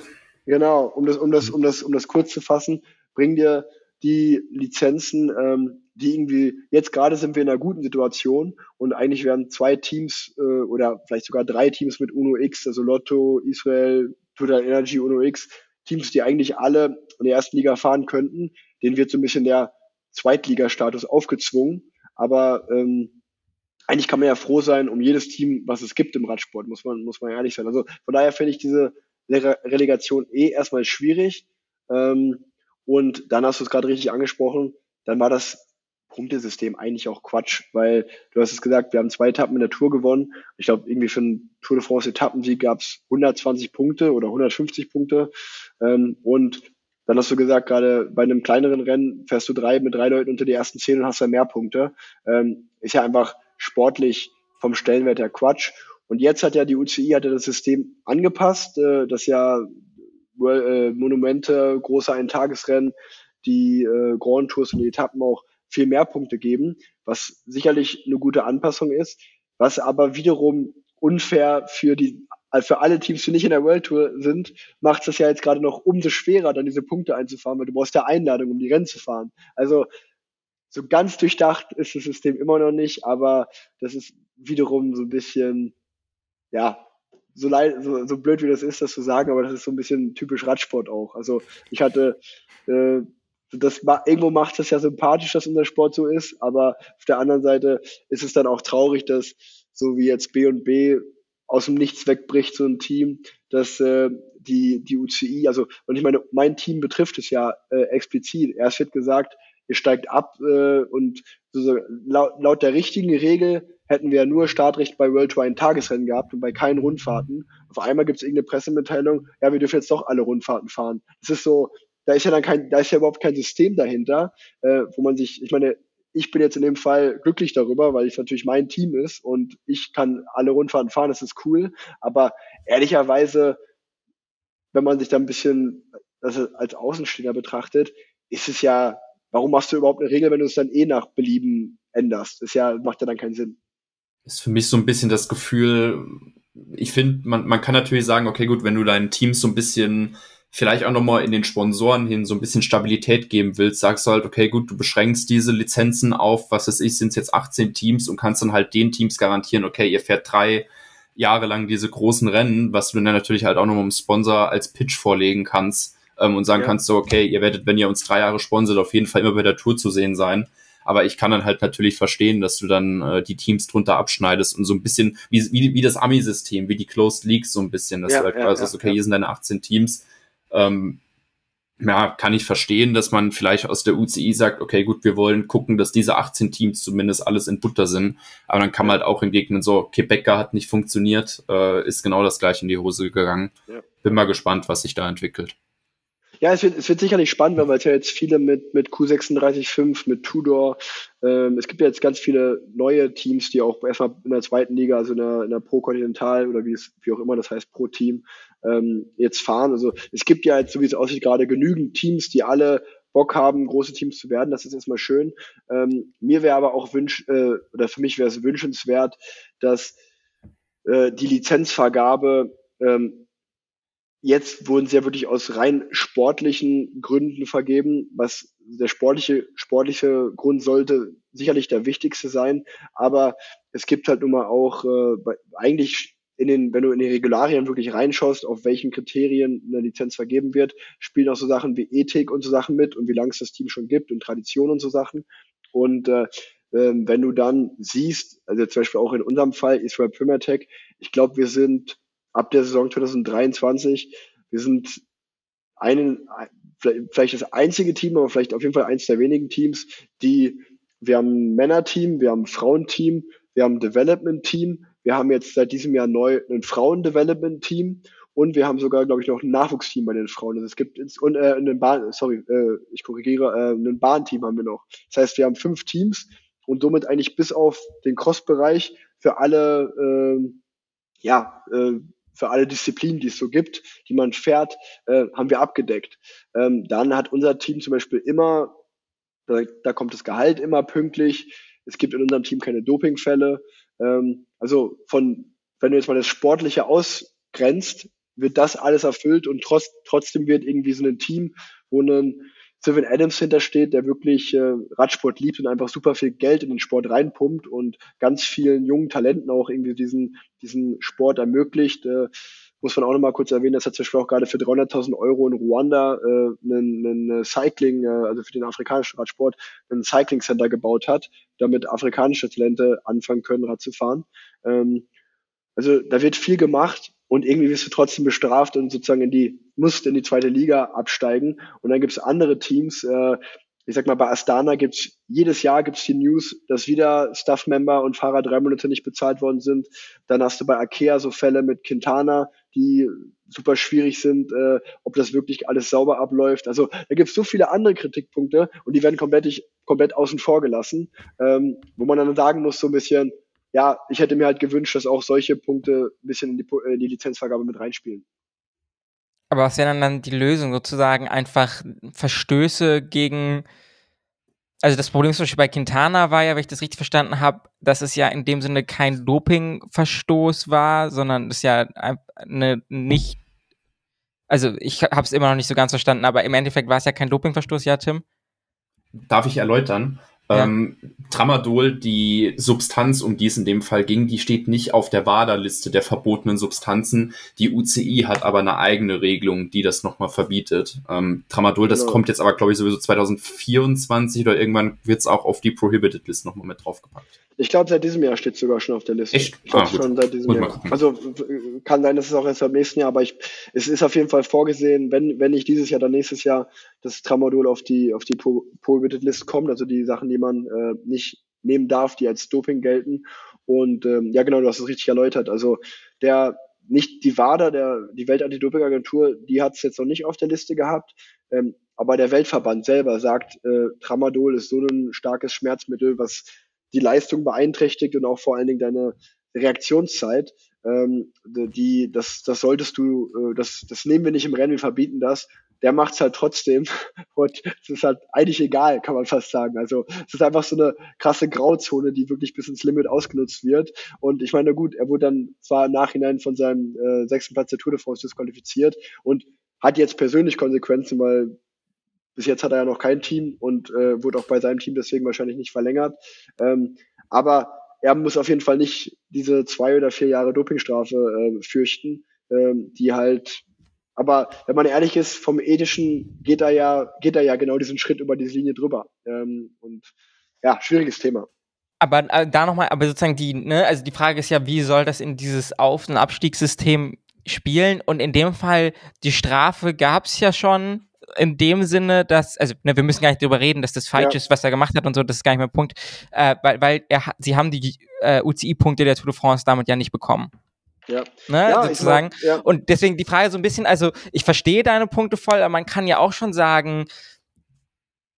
Also ich würde da, ich würde da ganz einfach vorschlagen, dass du als Beispiel ähm, äh, dass du das sportliche Punktesystem nimmst und sagst, okay, ähm, am Ende stehen dann halt da 18 Teams unterm Strich, die, die nach drei Jahren die meisten Punkte haben. Ähm, wenn du aber, wenn aber einfach als Beispiel mal das Stuff äh, ein Monat nicht gezahlt wurde oder zwei Monate, weil es Zahlungsrückstände gibt, in diesem Fall gibt es eine Strafe von Punkte Summe X. Ähm, mhm. bei, einem, bei, einer, bei einem Dopingverstoß gibt's 1000 Punkte Abzug, was halt natürlich super viel wäre. Und ich glaube, somit ähm, hättest du einfach dann äh, so ein bisschen die Ethik direkt mit eingeschlossen, dass du halt sagst, okay, klar, ähm, das sind so Dinge, wenn die vorkommen, gibt's halt Punktestrafen und die ja, tun halt dem Team so sehr weh, äh, dass man natürlich alles dafür macht, dass es nicht passiert. Ja, auf jeden Fall, wie so ein bisschen Punkteabzug, keine Ahnung, dann in, in der Bundesliga oder so. Genau. Aber man, ich finde, man kann ja trotzdem auch sagen, okay, ähm, Israel Premier Tech oder damals Israel Startup Nation ist mit extrem viel Geld in den Sport gekommen, was ja erstmal gut ist. Aber trotzdem wurden ja an der einen oder anderen Stelle vielleicht auch nicht die richtigen sportlichen Entscheidungen getroffen. Ne? Also das finde ich auch schon da wieder einen fairen Kritikpunkt, wo man sagt, okay, man sieht so ein Team wie Intermarché Wanty Gobert, die extrem erfolgreich waren mit wahrscheinlich weniger Budget. Und es ist ja auch sportlich bei euch nicht alles perfekt nee, gelaufen. Nee, also, hey, also den Punkt, den will ich gar nicht ausklammern, dass, äh, wie ich es gerade gesagt habe, 2021 hatten wir eine, eine gute Saison, würde ich sagen, da sind wir gut gefahren, aber das Jahr 2022 war natürlich sportlich auch ähm, ja nicht nicht das, was wir uns alle vorgenommen haben. Wir waren alle enttäuscht nach dem Jahr. Ähm, das äh, ist, ist glaube ich, wir, also wir haben natürlich auch jetzt in dem Trainingslager im Dezember das Jahr wirklich viel analysiert, auch was schiefgelaufen ist. Und das Verrückte war zum Beispiel auch da, dass wir gesagt haben, wenn man eigentlich das, sich das Jahr anschaut, ähm, dann, wenn man wenn es dieses Abstiegsthema nicht geben würde, würde man sagen, okay, wir haben 17 Rennen gewonnen, das war zumindest nah dran an den 20, die wir uns vorgenommen hatten. Wir haben zwei Tour de France-Etappen gewonnen. Wir hatten auch bei den bei großen Eintagesrennen gute Platzierung. Könnte man eigentlich zufrieden sein, aber natürlich dieser sportliche Abstieg drückt das natürlich super runter, die, die also dieses Feeling darüber und sagt, okay, es war eine, war eine schlechte Saison. Ähm, und ich glaube, äh, das kann man, das kann man, ähm, also das will ich gar nicht irgendwie schön reden. Ich war zum Beispiel auch Teil beim Giro. Ähm, mir, für mich persönlich war der Giro wieder eine geile Erfahrung, das war cool. Aber wenn man natürlich in das Rennen reingeht und sagt, wir wollen mit Giacomo Nizzolo eine Etappe gewinnen und wir wollen das Maglia Azura am Ende der Rundfahrt haben und ähm, Giacomo ist nach 14 Tagen nicht mehr im Rennen und man hat keine Etappe gewonnen und man hat das Trikot nicht einmal angehabt, dann ist natürlich einfach, da, da ist der Sport auch knallhart, dann ist das Ziel halt einfach nicht erreicht. Punkt. Und äh, dann war es halt, auch wenn man vielleicht eine gute Zeit hatte und eine gute Erfahrung, äh, ich zusammen mit Matthias Brendle ist halt das sportliche Ziel davon nicht erreicht worden. Und dasselbe ist ja bei den Klassikern, ähm, dass man sagt, okay, man kann nicht mal eine, eine, eine fähige Mannschaft an den Start stellen mit der Flandern-Rundfahrt, ist natürlich einfach äh, sportlich dann schlecht dann kann man natürlich drüber reden, dass es viele Krankheitsfälle gibt und Ausreden hin und her. Im Endeffekt ist aber halt einfach, äh, steht kein Ergebnis da. Und das ist halt im Sport, wo es um Ergebnisse geht und wo es um Siege geht, ähm, ist die Wahrheit, dass 2022 sicherlich nicht die beste Saison von unserem Team war und auch sportliche Fehler passiert sind. Das ist, das ist äh, einfach genauso passiert, ähm, sowohl von Fahrern als auch vom Management. Ähm, und ich glaube, das kann ich zum Stand jetzt einfach sagen, das ist uns auch allen bewusst. Wir haben das äh, analysiert. Ähm, wir versuchen das, äh, ich meine, ich glaube, das Wichtigste ist ja immer, dass man dann auch sich die Fehler eingesteht und sagt, okay, was kann man besser machen, was liegt im Rahmen unserer Möglichkeiten, das zu verbessern. Ähm, und im Endeffekt kann ich jetzt viel reden, aber ähm, am besten lässt man die Beine sprechen in der neuen Saison äh, und hat hoffentlich ein paar gute Rennen und gute Erfolge. Und äh, dann kann man ja auch wieder das Blatt ein bisschen wenden. Das ist ja das Schöne im Sport, dass, dass es weitergeht. Und äh, ich habe heute, heute ist meine WhatsApp-Gruppe im Team geplatzt, weil glaube ich, der äh, McAllister, ähm, junger Fahrer von uns, hat heute die U23 äh, australische Meisterschaft gewonnen, das erste Rennen des neuen Jahres. Von daher ging es zumindest da schon mal wieder ganz gut los. Ist für euch das der Aufstieg dann in die jetzt auch schon das große Ziel im Hinblick auf die nächsten drei Jahre? Oder jetzt erstmal für die Saison ist es ja noch so von der UCI, dass die besten zwei Pro-Teams bekommen ja automatische Wildcards zu allen World Tour Rennen. Ist das für euch jetzt schon das große Saisonziel für dieses Jahr oder ist es dann doch eher unabhängig von den ganzen Klassements jetzt für die nächsten zwei Jahre? Genau, ähm, also ich glaube, das große übergeordnete Ziel von Israel Primatech ist sicherlich ähm, am Ende des Jahres 2025 äh, unter den ersten 18 Teams zu sein, dass man eine World Tour Lizenz bekommt. Ähm, das ist das ganz große Ziel, wieder in die World Tour auch aufzusteigen. Und ähm, ja, äh, wenn man am Ende des Jahres unter den beiden äh, besten Pro-Teams steht, heißt es natürlich wieder ähm, Startrecht bei allen Rundfahrten. Dementsprechend ist es natürlich auch das Ziel, weil, wie wir gerade ja schon geklärt haben, muss man bei den großen Rennen teilnehmen, um auch die Punkte mitzunehmen. Von daher ist es natürlich, wenn man sagt, man will in drei Jahren World Tour wieder fahren, folgerichtig das Ziel für dieses Jahr auch dann eins der besten beiden Pro-Teams zu sein, ähm, um dann Startrecht 2024 zu haben. Ähm, das, das, ähm, ja, das sind auf jeden Fall die Ziele, ähm, wieder dahin zu kommen ähm, vom Status, weil wir uns ehrlicherweise auch als ein World Tour Team fühlen und sehen, ähm, auch wenn jetzt was anderes auf dem Trikot stehen wird, haben wir schon den Anspruch an uns selber so zu fahren und diese Erfolge einzufahren. Und ich glaube, am Ende des Tages musst du einfach ein paar Rennen gewinnen. Wenn du die, wenn du die richtigen Rennen gewinnst und umso mehr Rennen gewinnst, dann ist das eh kein Thema mehr. Ich glaube, da, da, da wollen wir hin, dass wir so eine Siegermentalität schaffen. Und ähm, ja, schauen wir mal, ob das klappt, ne? Brian, mach gerne weiter. Ja, genau. Also dann ähm, jetzt auch noch gleich zur nächsten Saison. Bist du wieder als Vollzeitanfahrer eingeplant für jetzt Nizolo oder Itama Einhorn, den ihr auch noch im Team habt als Sprinter? Oder wirst du auch ein paar Rennen mit eigenen Ambitionen an den Start gehen können, was jetzt so in der Saisonplanung jetzt schon festgelegt wurde? Ähm, ich denke, die, die großen Höhepunkte, ähm, die anstehen werden, die werde ich wieder mit, mit Giacomo bestreiten als Anfahrer. Ähm, weil das einfach sich natürlich jetzt über die Jahre so rauskristallisiert hat, dass es meine Position ist äh, im Sport. Aber das Team, das hätte jetzt, äh, oder das Team baut auch immer halt auf mich in einer gewissen Joker-Rolle, dass ich eigene Ergebnisse einfahre. Und das, äh, da bin ich zum Glück relativ entspannt und locker geworden, dass ich einfach Bock habe, sowohl, ich habe sowohl Bock aufs Anfahren als auch selber ein Ergebnis zu fahren, ist auch cool. Also dieses Jahr war es ja wirklich eigentlich nur die Türkei-Rundfahrt, wo ich mal auf eigene Kappe fahren durfte. Bin dann da aber in den Sprints äh, dreimal Top 5 oder so gefahren.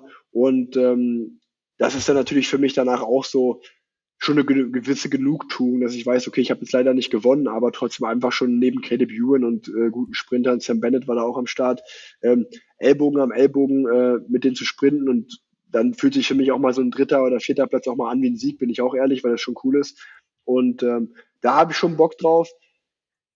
Und das wird die Saison einfach ein bisschen äh, zeigen. Also dieses Jahr wäre zum Beispiel auch das Rennen Hamburg oder die Deutschland-Tour, da hätte ich auch meine Freiheiten gehabt. Da war ich im Endeffekt einfach krank und konnte nicht mal an den Start gehen. Also ähm, gehe ich ehrlicherweise dieses Jahr in die Saison relativ relaxed, einfach mit dem Anspruch an mich, hoffentlich gesund zu sein. Ähm, und wenn ich gesund bin und konstant Rennen fahren kann, ergibt sich hoffentlich alles, dass ich sowohl, wenn ich anfahre, fahre ich an und wenn ich selber mal eine Chance bekomme, äh, ergreife ich die selber. Ähm, ich habe einfach Bock auf Radfahren ähm, und auch auf die meisten Rennen. dementsprechend, dementsprechend, ähm, ja, freue ich mich schon wieder auf die neue Saison 2023. Also ich bin jetzt am Montag fliege ich ins Trainingslager nochmal kurz äh, nach Benidorm und dann geht's von da aus zur Vuelta San Juan nach Argentinien. Oh, Ein Rennen, was ich auch noch nie gefahren bin. Genau, ich bin noch nie gefahren in Argentinien. Ich war noch nie in Argentinien. Ich war noch nie in Südamerika. Dementsprechend ist das wieder so natürlich ein Highlight auch, dass man sagt, cool, äh, ich erlebe was, was ich vorher noch nie erlebt habe. Äh, ich fahre ein Rennen, was ich noch nie gefahren bin. Es gibt auch den einen oder anderen Sprint. Ähm, ich habe mich nur erschrocken, als ich heute mal mir die Temperaturen angeschaut habe, weil es geht jeden Tag so in die, in die 40er, 35 bis 40 Grad. Also ich glaube, das wird sehr, sehr heiß werden. Gut, das dürftest du ja dieses Jahr von der Tour vielleicht noch gewohnt sein, auch wenn du da, glaube ich, immer bei der ARD dann schön unterm Dach gestanden hast, ne? Ja, ich war ja, ich war ja nur die ersten drei Tage da in, bei, äh, in Kopenhagen. In Dänemark war es nicht so warm. Wie, wie war das aber? Das, das, das würde mich tatsächlich mal sehr interessieren. Ähm, wie war so diese Erfahrung, dann mal das Ganze mal aus einer anderen Perspektive zu beobachten? Voll cool. Wirklich. Äh, es war, ich, äh, als ich das letzte Jahr so ein bisschen reflektiert habe, war wirklich ähm, der, der Tourstart ähm, in Kopenhagen so als Fan dabei zu sein, was, was echt Cooles und Besonderes für mich. Und es war, es war auch, ich muss dazu sagen natürlich, dass ich den Giro davor gefahren bin und den auch beendet habe. Und dann so knappe vier Wochen später hat man da nicht so, so super Lust, direkt in die nächste Grand Tour zu fahren. Ähm, ähm, zumindest war das bei mir so. Ähm, außer man weiß natürlich, irgendwie die Tour steht im Fokus, dann hat man da, geht man natürlich auch anders daran.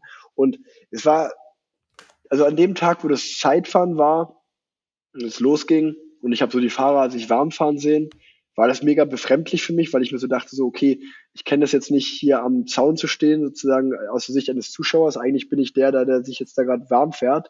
Und das war schon so ein bisschen komisch und auch so ein bisschen, äh, dass man sich denkt, na, eigentlich sollte ich da auf dem Rad sitzen und fahren. Was mache ich jetzt hier gerade äh, und schaue zu?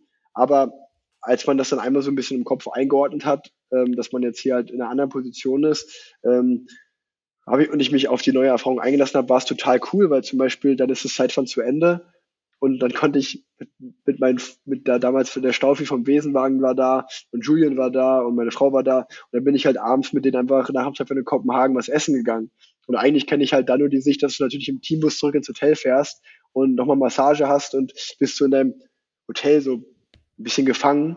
Ähm, und auf einmal war ich Tourstart und konnte aber auch noch eine persönliche Erfahrung dann abends zu Kopenhagen genießen. Es war dementsprechend äh, eine ganz andere Sicht äh, auf den Sport und es war sowohl, also die, die Erkenntnis des Ganzen war eigentlich, dass ich schon gerne auch auf dem Rad dabei gewesen wäre, dass ich das Radfahren schon noch so sehr liebe, dass äh, ich das schon noch eine ganze Weile oder dass ich das schon noch eine gewisse Zeit machen will. Aber gleichzeitig war die Erkenntnis, hey, irgendwann, wenn du mal kein Profi mehr bist, auch einfach als Fan dabei zu sein, ist auch cool wäre das, das wäre so ein bisschen auch meine Anschlussfrage gewesen, wenn das irgendwann mal hoffentlich in weiter Zukunft mit dem Selbstradfahren vorbei ist, wäre dann sowas entweder als Medienvertreter oder auch als Fan was, wo du dann sagst, hey, guck mal hier, Tour, würde ich mal angehen. Würdest du dann vielleicht auch Michael Entwerpes dann das nächste Mal einfach im Pranger stehen lassen? ja, äh, nee, also äh, egal äh, wo das ist. Also ich habe es jetzt mit der ARD gemacht, das hat echt Bock gemacht. Ich mag die, die Leute im Hintergrund auch und ich fand es total faszinierend, mal zu sehen, wie aufwendig das ist, das überhaupt zu produzieren. Ähm, kann ich mir das sehr gut vorstellen. Also den Job, den Fabian Wegmann macht und hat, äh, das ist, glaube ich, echt ein Traumjob, äh, als ehemaliger Radprofi die Tour live kommentieren zu dürfen und halt äh, nicht irgendwo in einem stillen Kämmerlein zu sitzen, das zu machen, sondern wirklich live vor Ort äh, zu sein und mit der Tour zu reisen. Das finde ich wirklich, äh, ich finde, das, ein, das ist ein sehr, sehr schöner Job. Ähm, das würde ich mindestens einmal als Erfahrung, würde ich das auch gern machen, würde ich so die Tour wirklich komplett als Experte oder nenn es, wie du willst, äh, das zu begleiten. Das wird mir sehr, sehr viel Spaß machen.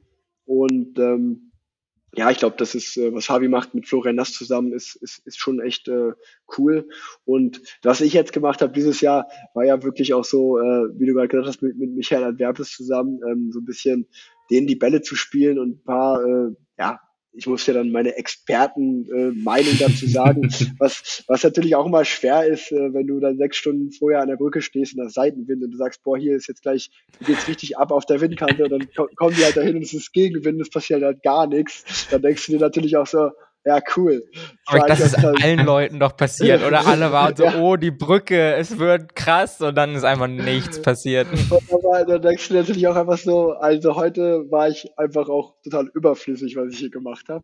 Ähm, und natürlich weiß ich auch, dass, ähm, das wissen die auch, also zum Beispiel, als wenn wir da unsere Ritterszene drehen, dann denke dann sage ich natürlich auch, bevor wir das drehen, so, Leute, sollen wir das wirklich machen? So, denkt ihr wirklich? Und dann ist halt die Aussage so, ja, Rick, wir wissen so, die Leute, die dir vielleicht auf Instagram folgen und das junge Volk, die lachen sich halt darüber schlapp, aber wir zeigen das ja wirklich für ein breites Publikum und viele ältere Zuschauer, die finden vielleicht genau diesen Beitrag witzig und lachen sich halt ins Häuschen so. Und dann, dann sagst du natürlich so, ja, okay, habt recht, ihr habt ja irgendwie auch einen Auftrag und müsst halt alle ein bisschen erreichen.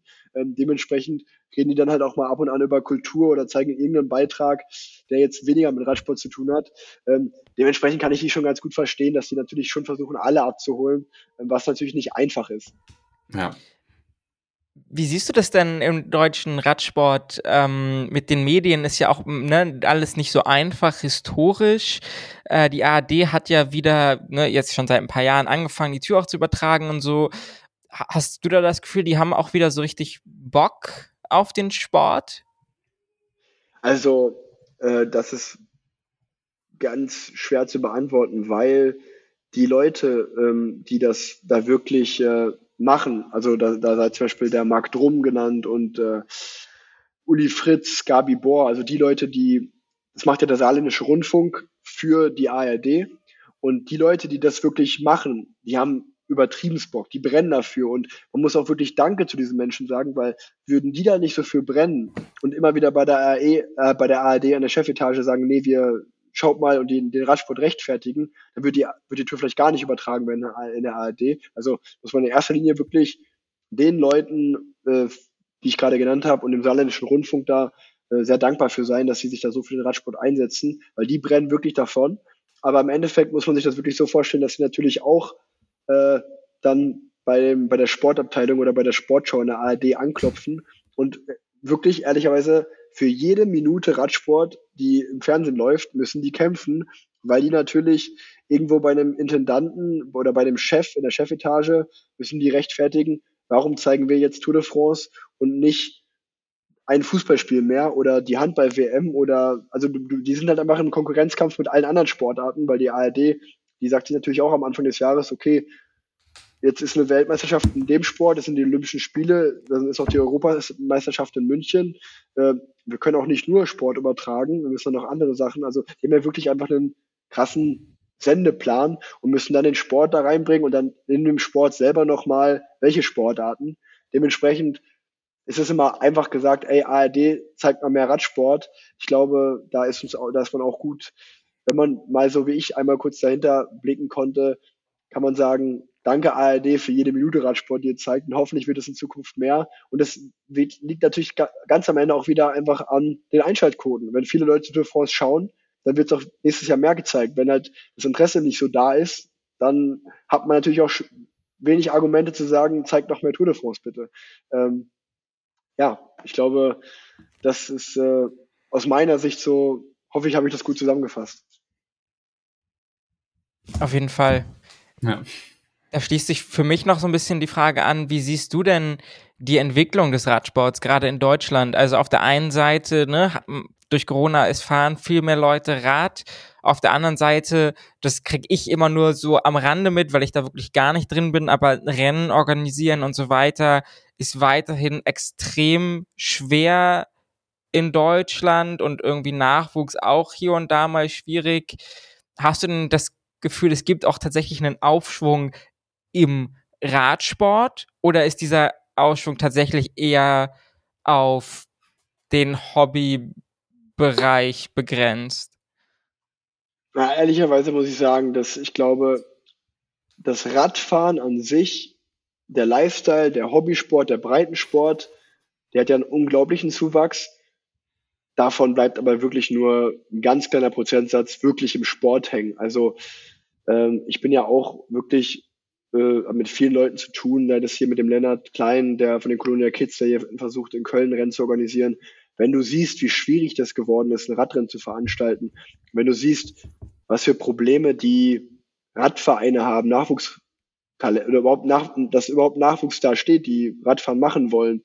Ähm, wenn du dann auch, also ich sag mal, den Radsport, wirklich nur die Sportart, ähm, davon bleibt wenig hängen ähm, was sehr schade ist, wo aber auch der Sport an sich, glaube ich, sich auch ein bisschen selber was zuzuschreiben hat, weil wenn man, wir reden über Verbände, auch der Bund Deutscher Radfahrer zum Beispiel, tut mir leid, aber die Website und das ganze Auftreten ist halt auch nicht, es ist halt nicht zeitgemäß. Also, also, wie willst du denn, wie willst du denn da erwarten, dass du ohne Werbung für deinen Sport machen, äh, dass da Nachwuchs rankommt? Also, du musst jetzt schon auch ein bisschen mit der Zeit gehen. Das passiert nicht von alleine. Und lustigerweise ist genau diese Frage, ich glaube, diese Frage ist krass zugeschnitten auf mich, weil ich glaube, das ist genau der Punkt, der bei mir so polarisiert, dass ich vielleicht gerade so diese Person bin, die, wenn wir jetzt wieder zu Social Media kommen, die so viel von diesem Lifestyle und von dem Breitensport nämlich total viel mit und ich persönlich profitiere davon und es wird alles größer. Ich werde aber natürlich krass dafür angebitscht aus der Sportseite, weil die halt so, oder ja, angeblich ist zu viel, aber manchmal halt deswegen kritisiert, weil ich will jetzt nicht sagen, dass da Neid da ist, aber die sagen, okay, irgendwie dieses Lifestyle-Ding, das geht alles gerade krass ab und Radsport oder Radfahren an sich, da ist ein Hype da, das ist cool, aber warum passiert da im Sport nicht? Warum wird das aus dem Sport nicht mitgenommen? Und also da, da wollte ich nur gerade sagen, also ich glaube, das, da sind wir so wieder, da können wir so den Bogen zum Anfang schließen. Leute, die jetzt vielleicht irgendwie neu mit dem Radfahren und Radsport in Kontakt kommen, die kommen dann irgendwie zweifels manchmal irgendwie beim oder bleiben dann warum auch immer bei mir hängen und äh, folgen vielleicht auch mir, ohne wirklich wirklich mit dem Sport auszukennen und ähm, oder halt Anfänger im Sport zu sein und ich sag mal, mit den Dingen, die ich halt mache, sei es der Podcast oder auch mit War, zum Beispiel War, wo wir wirklich ja eine Cycling Community in Köln bilden wollen, die vor allen Dingen auch für Anfänger da ist, die äh, Frauen mitnehmen soll, die halt einfach eine offene Community für alles und jeden ist. Ähm, da kommt das halt irgendwie an. Aber Leute, die natürlich, das kann ich natürlich auch total verstehen, Leute, die jetzt schon ewig Vereinsarbeit leisten und da passiert halt gar nichts, dass die halt dann sagen, Alter, der mit seiner Social Media Kacke, äh, da, warum, warum geht es da und warum geht es bei mir nicht? Das verstehe ich ja auch. Und da will ich aber auch nur sagen, so, ich mache das ja nicht irgendwie extra oder bewusst. Also ich bin ja wirklich eigentlich aus meiner Sicht an allen Fronten äh, zugange, dass auch der, die, der Sport, sei es der Nachwuchs, sei es die Rennen, ich will das alles fördern, weil ich bin irgendwie in beiden Welten zu Hause und liebe beides und äh, hoffe vor allen Dingen auch, würde mir wünschen, dass der Sport mehr profitiert davon, ähm, dass dieser, dieser Hype auch auf den, wirklich auf die Sportart auch überschwappt. Kam da tatsächlich aus dem BDR Kritik?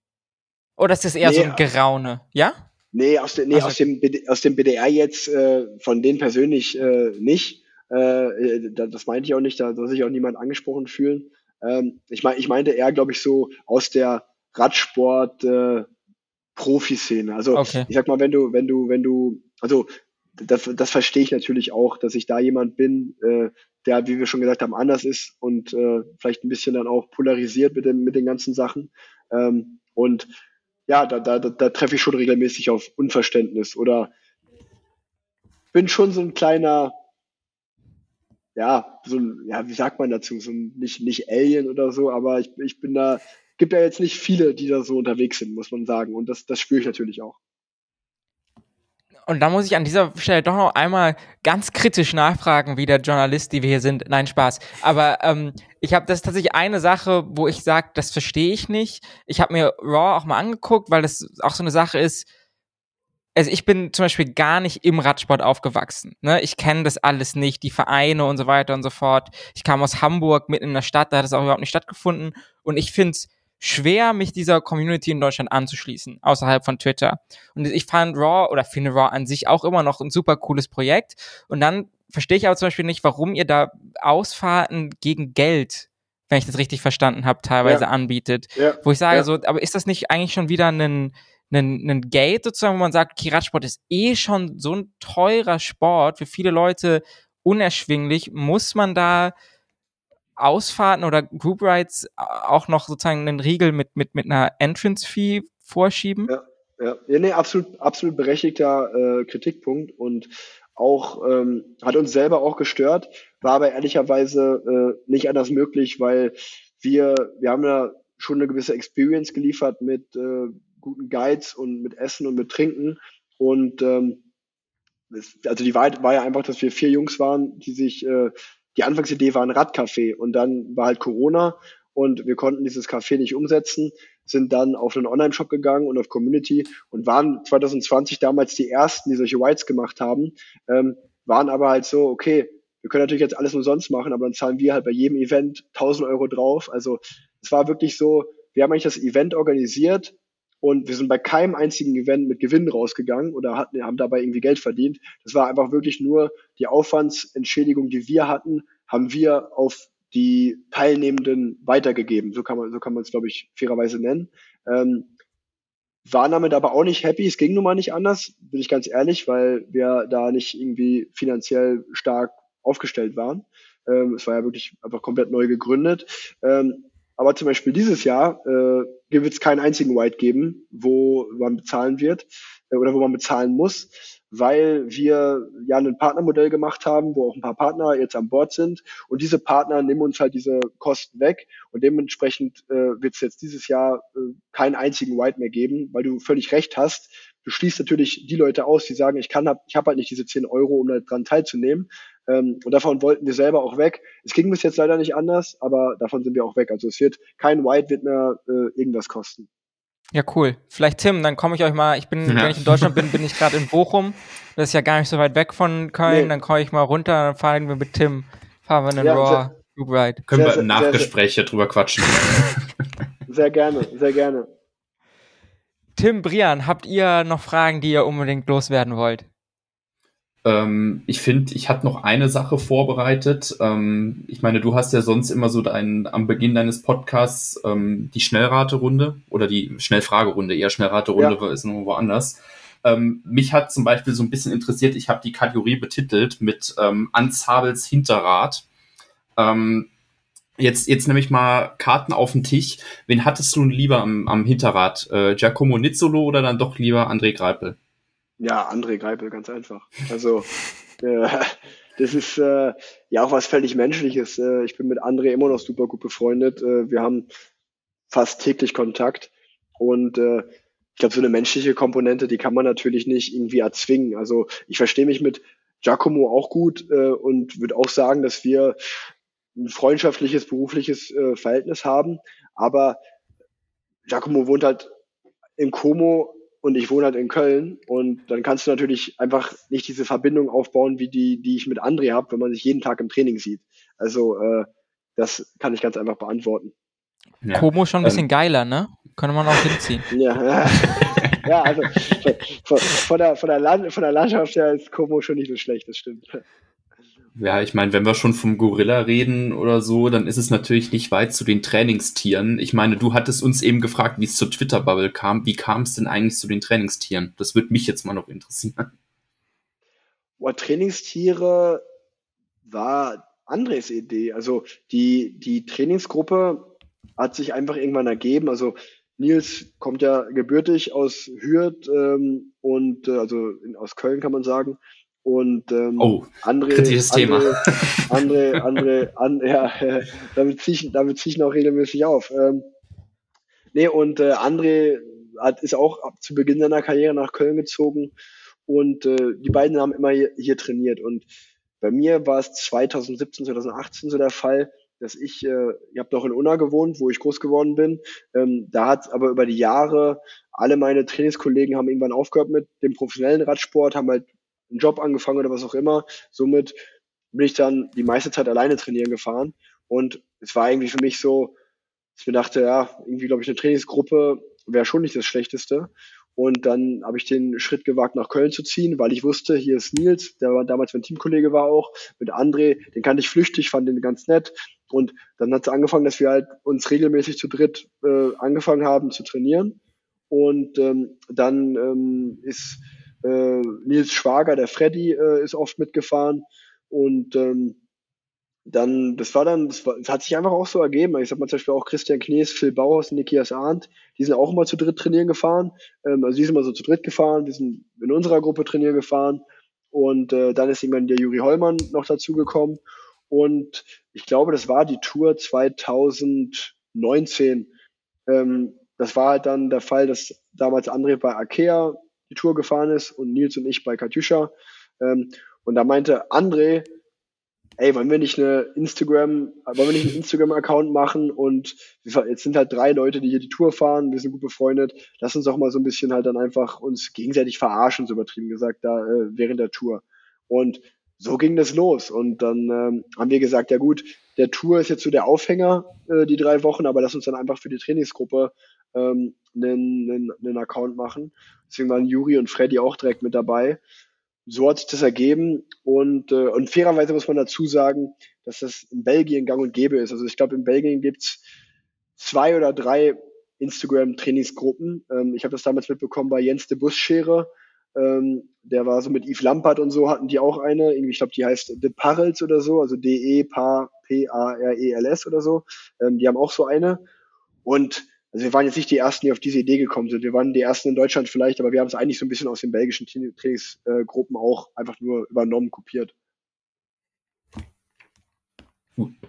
Ähm, dann schließe ich meine Kategorie noch einmal ab ähm, mit der Frage, wen hättest du denn gerne eigentlich mal im Hinterrad? Oh, ich hätte jetzt schon gern für Cavendish angezogen, bin ich ehrlich. äh, das wäre das wäre das wär schon eine geile Nummer gewesen, weil das auch ganz egoistisch gesehen ähm, wäre Kev natürlich auch. Ähm, ich hätte gerne diese Geschichte mit ihm geschrieben, mit ihm zur Tour zu fahren. Also das wäre höchstwahrscheinlich mein Tourticket gewesen, ähm, wenn er gekommen wäre, äh, was ja nicht passiert. Ähm, Stand jetzt äh, oder wir können die Ankündigung immer noch raushauen, wenn du möchtest. also ich, ich gehe mal, ich, ich würde es gerne raushauen, aber zu 99,9 Prozent gehe ich davon aus, äh, dass es nichts wird. Und ähm, dann, äh, habt ihr es gerade gesagt, äh, bin ich für Giacomo Anfahrer und Giacomo ist Italiener, da ist der Giro heilig ähm, und äh, das, da, der Giro geht über die Tour. Dementsprechend wird auch meine Grand Tour aus Richtung R wieder Richtung Giro laufen, was mit Kev halt vielleicht anders gewesen wäre. Ähm, und ich hätte natürlich mega Bock gehabt, diesen, diesen Tour-Etappenrekord als Anfahrer live mitzuerleben, wäre natürlich für mich auch ein absolutes Karriere-Highlight gewesen. Ähm, Habe ich auch schon ein bisschen geträumt, aber äh, ja, so die, die, die News verdichtet sich ja, was ich persönlich auch nicht verstehen kann, äh, dass es zu Astana geht, wo ich mir auch so denke, ey, das ist, das ist, das ist fast so wie, wie äh, Cristiano Ronaldo nach Saudi-Arabien. Das ist Kev, Kev zu Astana ist auf demselben Level. Ja, weil die haben ja halt auch überhaupt gar keinen Sprintzug so richtig, ne? Also mal ja, gucken. Ja, also da bin, da bin ich, da bin ich auch äh, sehr gespannt, wie, wie das aussehen wird. Also nicht, nicht, dass Cash es nicht alleine schaffen kann, der, der ist schon richtig top, ne? Aber ähm, ja, wird, wird spannend anzuschauen. Also ich glaube, also es ist ja irgendwie, ne, der Vertrag ist anscheinend noch nicht endgültig unterschrieben. Ich bin mal gespannt, irgendwie, wie das alles so gelaufen ist in den letzten sechs Monaten. Kann ich mir vorstellen, dass da auch noch mal noch ein dritter Plot-Twist kommt und er, keine Ahnung, doch noch ja. ganz woanders hingeht. Aber. Ja, abwarten. Abwarten. Da, da hatten wir ja vorhin schon, der Radsport ist äh, manchmal nicht oder häufig eigentlich überhaupt nicht so professionell, wie man vielleicht manchmal denkt Ja, ja, ja. oder hoffen würde, auch für die, gerade für die Fahrer und FahrerInnen. Ich würde sagen, ich bedanke mich ganz herzlich bei dir, Rick, dass du da warst. Das war sehr cool. Und ich bedanke mich natürlich auch ganz herzlich bei Brian und Tim, dass sie mal wieder mit dabei waren. Und ich würde sagen, äh, wir sehen uns vielleicht mal in Köln äh, auf einem Gerne. Raw Ride oder ansonsten, ich glaube, unser persönliches Ziel ist jetzt auch mal mehr zu Radrennen zu fahren äh, vom Podcast aus. Und damit beenden wir diese Promi-Ausgabe von FKW und ich denke, wir hören uns das nächste Mal wieder zu einem unserer Team Review und Preview Podcasts. Macht's gut, bis dann. Ciao, ciao. Ciao. Ja, vielen Dank, äh, dass ich dabei sein dürfte, auch an euch drei, Brian, Tim und Samuel. Es war eine coole Erfahrung. Ich konnte mal die Gesichter kennenlernen hinter der Twitter-Bubble. Und ähm, ja, hat mich sehr gefreut. Äh, ihr macht das sehr, sehr gut. Macht weiter. Danke, Rick. Ciao.